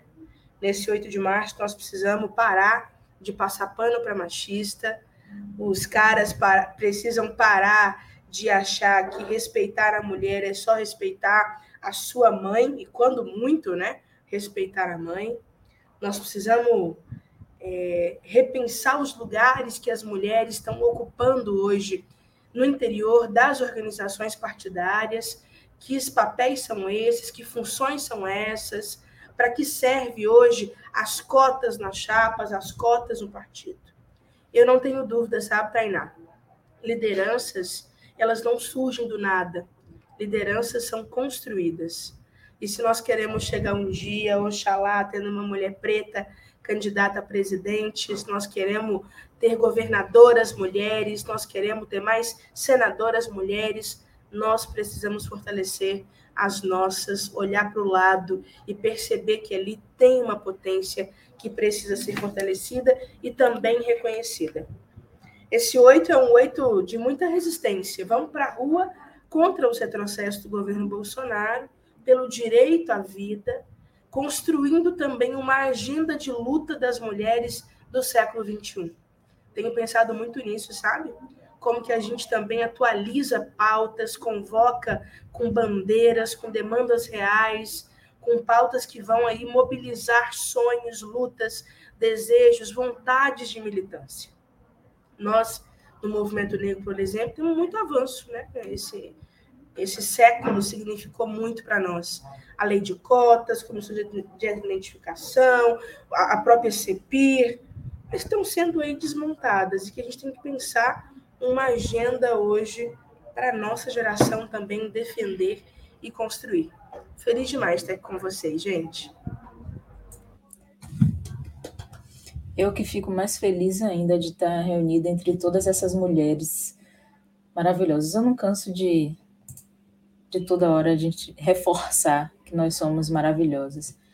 A palavra guerreira, assim, quando fala mulher guerreira, é, nos distancia muito da parte humanizada, né? Às vezes tenta des, nos desumanizar, mas nós somos, é, para além de guerreiras, a gente continua lutando para que os dias sejam melhores, para que um dia a gente não precise lutar. Mas enquanto isso, vamos empunhar o que nós temos, né? O que nós temos nas mãos. Esse ano de 2022 é um ano muito importante e que nós, eu tenho certeza que nós mulheres iremos decidir esse pleito em 2022. Tainá, Seja bem-vinda à hora da sua fala. Eu queria que você falasse sobre as mulheres também no poder, as mulheres na política. A gente começou o programa falando sobre isso também, sobre a participação e sobre o que é o 8 de março, as lutas para o 8 de março que nós temos, em especial nesse 2022. Claro. Primeiro, saudar 247, sem dúvida alguma. Camila, vocês são, olha, um alento em momentos tão difíceis, tão duros, de falsas verdades, de, de não verdade, de mentiras, de fake news. Quero agradecer ao meu querido Mauro, que deve estar nos assistindo, nos acompanhando aqui. É tão raro o homem aliado, né, gente? Tem que falar o nome do santo quando ele aparece. Saudar aqui Mauro e todo mundo, toda a equipe do 247 e, óbvio, essas mulheres extraordinárias que vocês reuniram aqui. Dandara, Luna, Sara, que potência que você é, tão importante, Maria. Obrigada demais por a gente estar aqui juntas, vivas e resistentes nesse 8 de março. Mulherada, eu sou conhecida pelo papo reto e franco. A gente brinca que o papo reto aqui do Rio de Janeiro é algo muito importante e que a gente não pode abrir mão. E, na minha opinião, tem três frentes muito importantes a serem colocadas e pautadas prioritariamente pelas mulheres que estão na fronteira política partidária institucional, tá? A gente está no ano eleitoral, no ano 2022, e aí é óbvio, como é que a gente faz um movimento de vocalização da pauta das mulheres, dos movimentos sociais organizados, das frentes de massa, daquela mulherada que está na vanguarda da política pública que a gente precisa reconstruir no Brasil. É preciso falar que o pós-bolsonarismo é o pós-damarismo, é a pós-subida é, é, na goiabeira, é a pós-negação das mulheres. E são fundamentais as mulheres organizadas na sociedade civil, mas, sem dúvida alguma, as mulheres parlamentares, as mulheres que estão na, no fronte político e da discussão política, precisam vocalizar qual é a agenda das mulheres hoje. E aí eu quero pontuar aqui que no 2022 a gente tem que posicionar muito bem a nossa mulherada.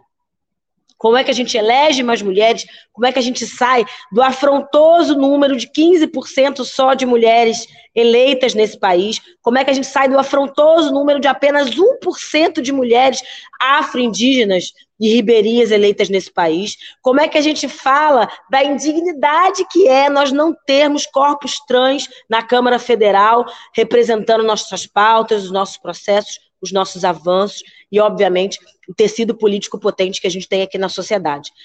E o último ponto é qual é a agenda das mulheres, né? É, recentemente eu estive com o presidente Lula e ele está muito angustiado com isso. Como é que eu falo para as mulheres? Qual é a agenda das mulheres hoje? O que, é que a gente precisa falar abertamente? Eu acho que a agenda latino-americana precisa ser o norte, na verdade, o sul, brincando com as mulheres decoloniais e negras desse país, o sul das novas práticas e das novas construções. Não basta a gente ser a agenda das mulheres de 2002, que, óbvio, é fundamental da gente reconstruir e restabelecer no país, mas isso não basta. É, Vilma Reis fala uma frase para mim que sempre me ecoa. O patriarcado vem com essa mania de ajudar os trocos e a gente quer saber do dinheiro. A mulherada quer saber do dinheiro, é do poder e das políticas que a gente precisa radicalmente estabelecer. As mulheres vivas e protagonistas de suas histórias são, na verdade, referências de pautas máximas.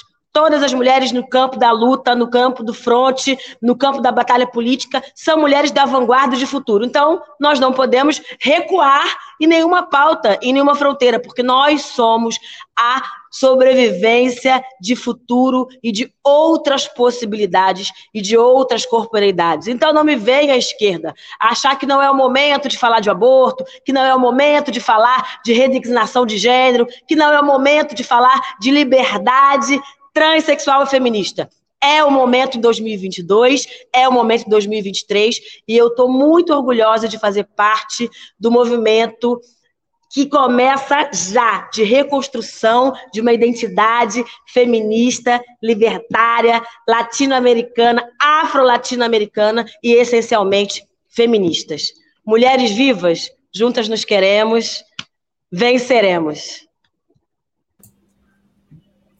Ela disse, veio, deu nome e sobrenome aqui a Tainá de fala, dando o papo reto dela.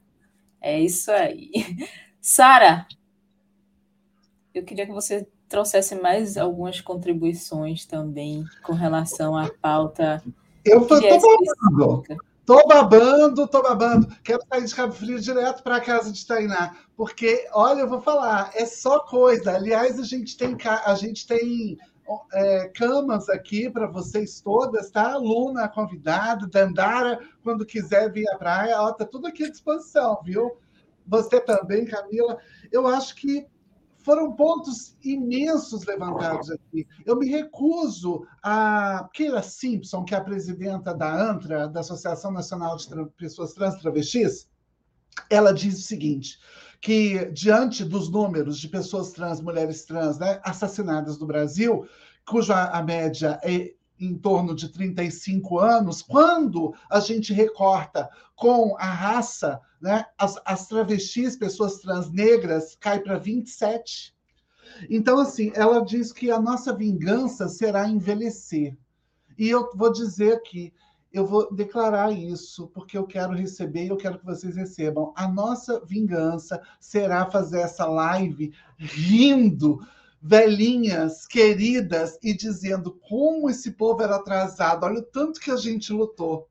Porque eu acho que a gente merece isso, Luna. Eu acho que a gente merece isso, Dandara. Todas as reivindicações que vão sendo apresentadas aqui, Maria, vão fazendo com que a gente só pense nisso. Eu não vejo a hora de ter que parar de falar de, de uh, uh, dinâmicas de gênero, de sexualidade, de raça. A gente está cansada disso, a gente queria tanto falar mesmo como eles falam, né? Porque eles falam como se a gente não existisse, mas a gente não consegue, porque o nosso adensado não chega onde eles falam. É como se a gente fosse um outro tipo de existência. E para isso a gente não precisa ir muito longe. Se a gente fala de 45% desses lares brasileiros que são ah, comandados por mulheres, nós não temos no IBGE os dados de pessoas trans o que é um grande absurdo ainda. Não se sabe. A gente sabe que tem 4 milhões provavelmente, né, isso é uma pesquisa da Unifesp, da Universidade de Medicina da Unifesp, que fala que temos 4 milhões de pessoas trans no Brasil. Olha que maravilha isso. É muita gente, minha gente. É muita gente que decidiu largar essa coisa de querer se fixar dentro de uma cis heterossexualidade normativa que assassina pessoas diariamente, porque ela é branca. Ela é construída sob efeito dessa, desse projeto né, do, do, do pacto narcísico uh, branco. E aí eu preciso lembrar, enquanto uma mulher deficiente, que as deficientes também estão aqui. Existem mulheres deficientes e elas são lembradas. Elas devem ser lembradas, mas ainda por poucas de nós. A gente está aqui tentando pensar essas muitas que nós tentamos falar, Tainá, Dandara, Luna, Maria, Camila, e que a gente não pode falar por elas, mas a gente fala com elas aqui a gente trouxe talvez um, desse, um desses grupos assim que significam tanto. Tainá, quando fala do Rio, ela está apontando esse Rio de Janeiro que a gente sabe que é tão caótico Quantas vezes eu tive que sair para debaixo de, da mesa da escola porque estava rolando tiroteio, os alunos estavam desesperados e eles falavam: o que, que a gente faz? E eu falei: eu, eu pensava, eu não sei a resposta, o que, que a gente faz dentro de um tiroteio dentro de uma escola? Eu não sei o que, que a gente faz. Mas eu tinha que falar: calma, gente, está tudo certo, aqui debaixo da mesa a gente está super protegido porque era a forma única que talvez a gente tivesse de controlar a violência que é reproduzida com as nossas crianças. E aí eu falo não das criancinhas, que as criancinhas é papo dele, né? De, de um povo que não tem a menor noção do que a gente está falando mas estou falando dessa potência mesmo de pensar as nossas singularidades. Eu estou muito feliz aqui hoje, muito feliz. Eu não sei, estou competindo aí, estou competindo no sentido horrível, né? Palavra ruim para trazer aqui, mas eu estou meio competindo com Luna para descobrir qual que está mais feliz aqui em estar na presença dessas mulheres incríveis. Que alegria!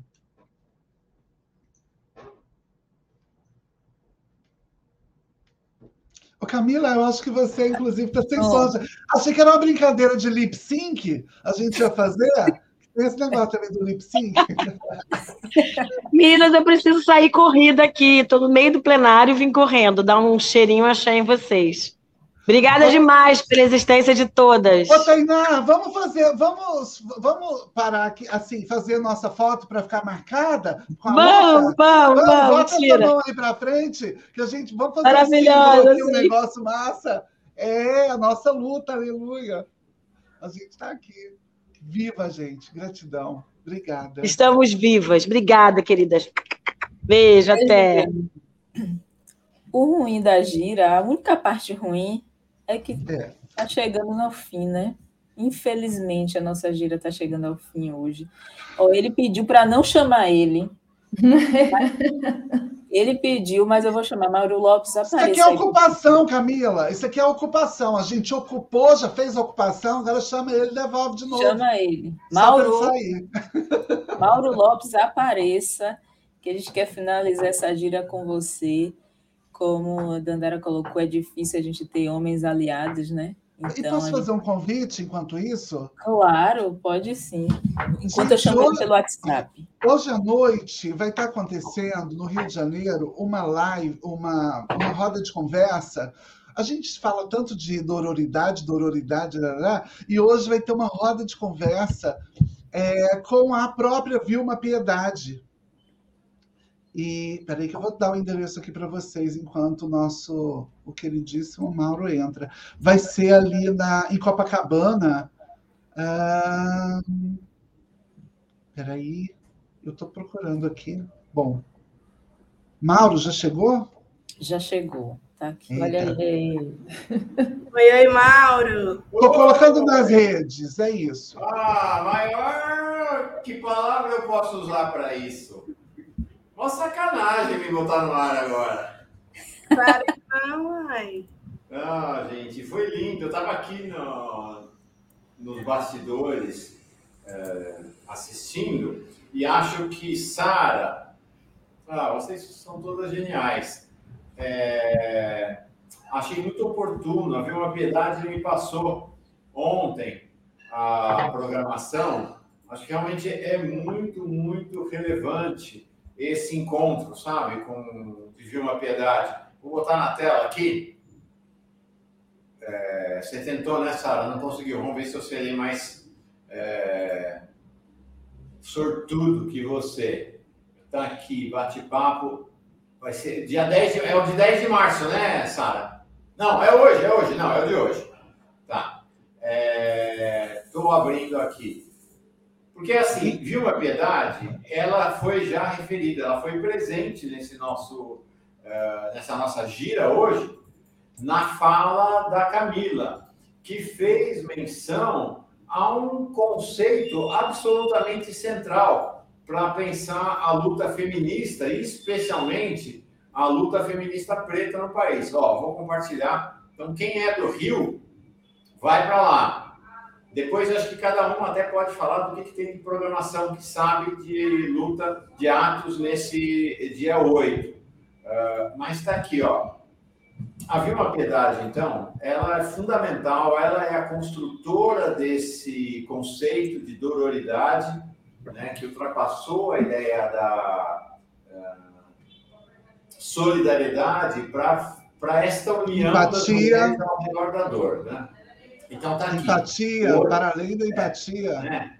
é, é, é um para além, né? um para além. Então, hoje, ela vai estar no Teatro Prudential, é, às, 8, às 7 horas da noite, no Rio, para uma noite de autógrafos do livro dela, exatamente sobre é, dororidade. E importante, sabe, a Vilma é uma das pessoas que mais ficou reclusa durante a pandemia e está, vai ser a primeira saída dela uh, desde o início da pandemia.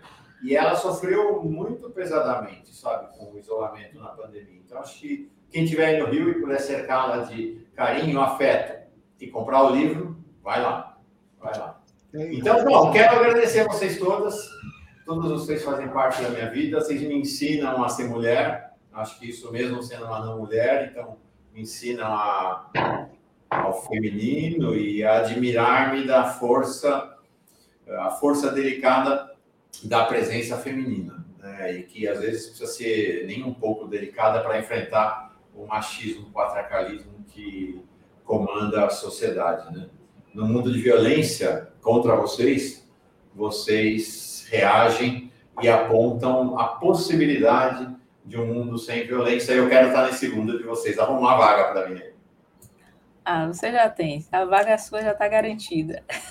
É Gente, meninas, meninas, todos, todas e todos dessa live maravilhosa, eu quero agradecer a Mauro pelo convite de estar aqui, de conduzir, fiquei nervosa no dia, mas ele vai, garota, vai que você consegue, vai, menina, que você vai fazer tudinho. Mas a gente dá aquele friozinho, né? Quando ele falou, vai ter a Sara, vai ter a Luna, vai ter a Maria Clara, a Dandara, então, um bando, uma mulherada preta, mulherada de todas as cores, mulherada de todos os gêneros.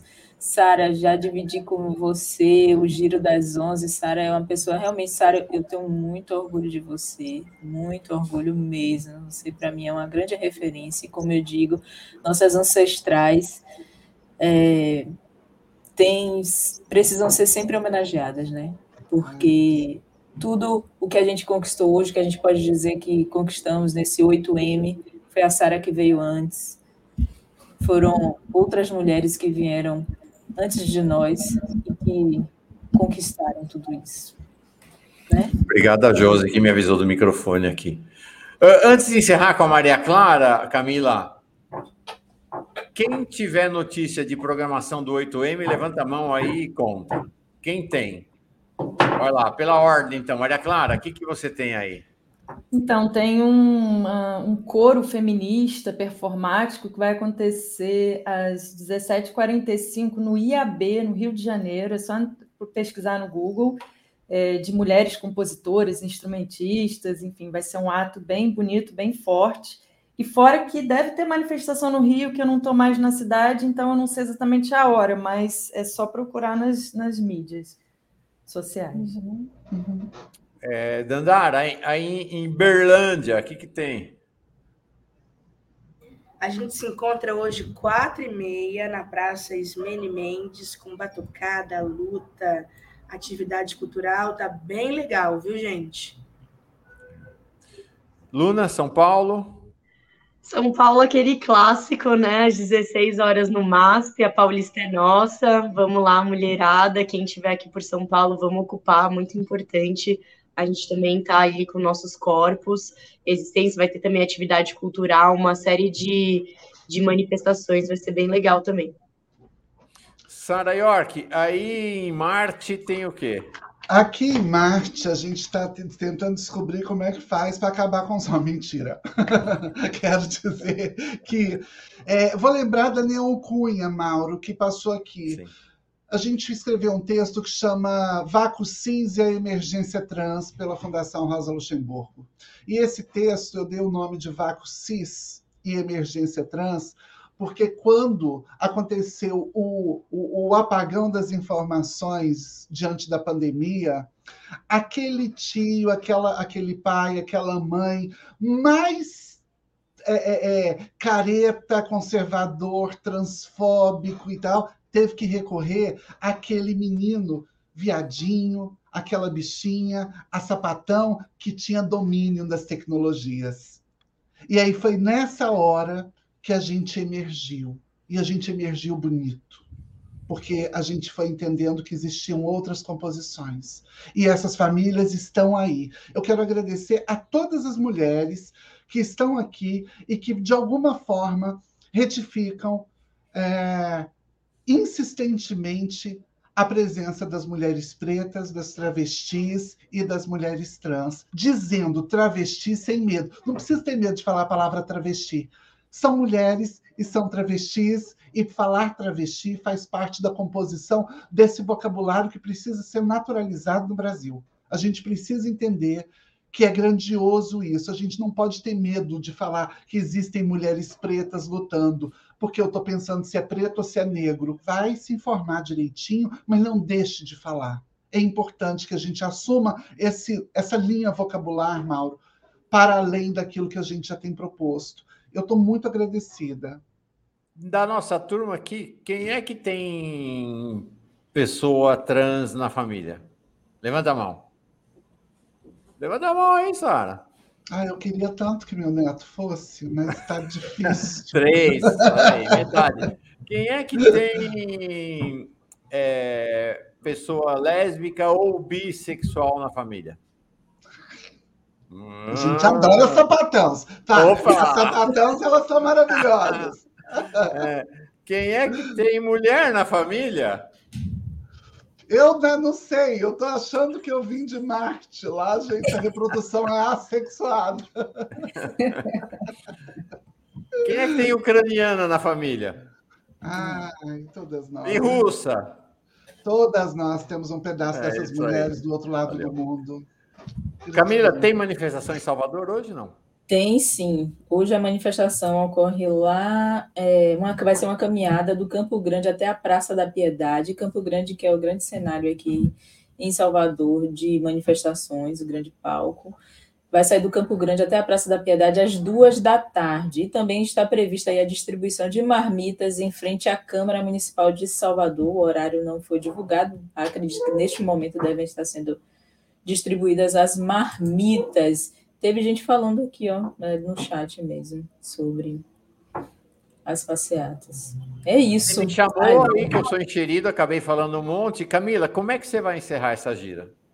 Eu vou encerrar com música, com ela, Maria Clara, trazendo um som maravilhoso para nos entorpecer. Gente, vocês me dão um banho de alegria. Eu saio daqui assim, nossa, que felicidade. É... Ó, todo mundo diz tchau já e a gente diz o tchau final com a Maria Clara. Então, a gente encerra com você tocando, pode ser? Tá, eu queria falar só uma coisinha. Eu sei que a minha palavra aqui passa pelo som, mas eu queria falar também um pouquinho, que é o seguinte.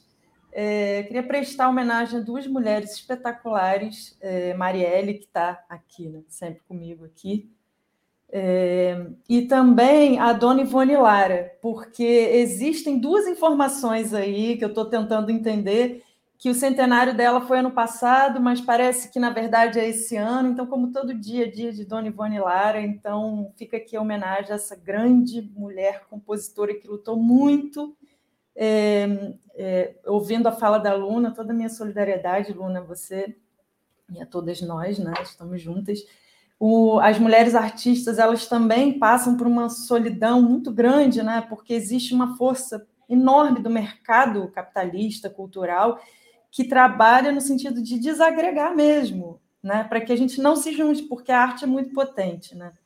É, a arte ela transforma, né? Então eu aprendo muito ouvindo vocês todas, todes e todos, né? É, com, nessas formas de organização, de como pensar juntos, de como trabalhar juntos, porque os artistas, artistas precisam estar mais juntos, porque fazer arte também é fazer política. Né? Você não precisa falar na sua letra necessariamente uma coisa direta, mas arte é, é uma ferramenta muito é importante, né? E vem colocada nesse lugar. Então é sempre uma luta a gente né, poder trabalhar juntas na arte, né? Nesse sentido. Então, obrigada Mauro, Camila, Sara, Luna, Dandara, Tainá, é, a primeira convidada, Luísa. Muito obrigada. É, ouvir vocês foi um privilégio. Tá bom. Então, um beijo, lá, mulheres todas. Tchau. Então, já vou me despedindo. Vamos nos despedindo e a gente vai encerrar com ela tocando aqui pra gente. Tchau, Fazer Sarah. bem curtinho, que eu sei que o tempo tá apertado, né? Não, tranquilo. Tchau, Sara. Tchau, Luna. Tchau, Dandara. Tchau, Camila. É, gente, ah, pra, pra Camila é mentira. Tá? Beijo tá? de vó. A gente vai continuar junto ali. Tchau. Beijo de vó.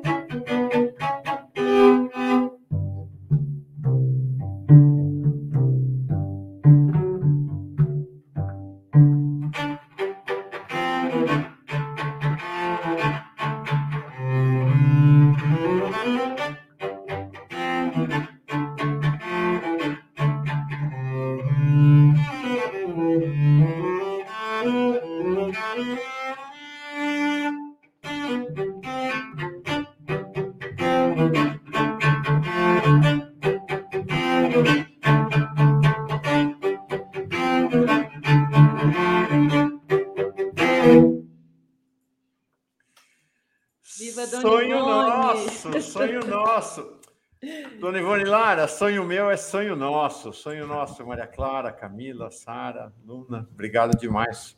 Foi uma maravilha aqui. Revolução. Adoramos a ocupação. Ai, tem uma frase, Mauro, uma frase só de uma das nossas das pessoas que estavam aqui. Ela disse Por favor, assim, querida. Eu troco um dia, um dia de homenagem por 364 de respeito. Cláudia, gratidão pela frase incrível. Agir agradece. Tchau, gente. Tchau, tchau.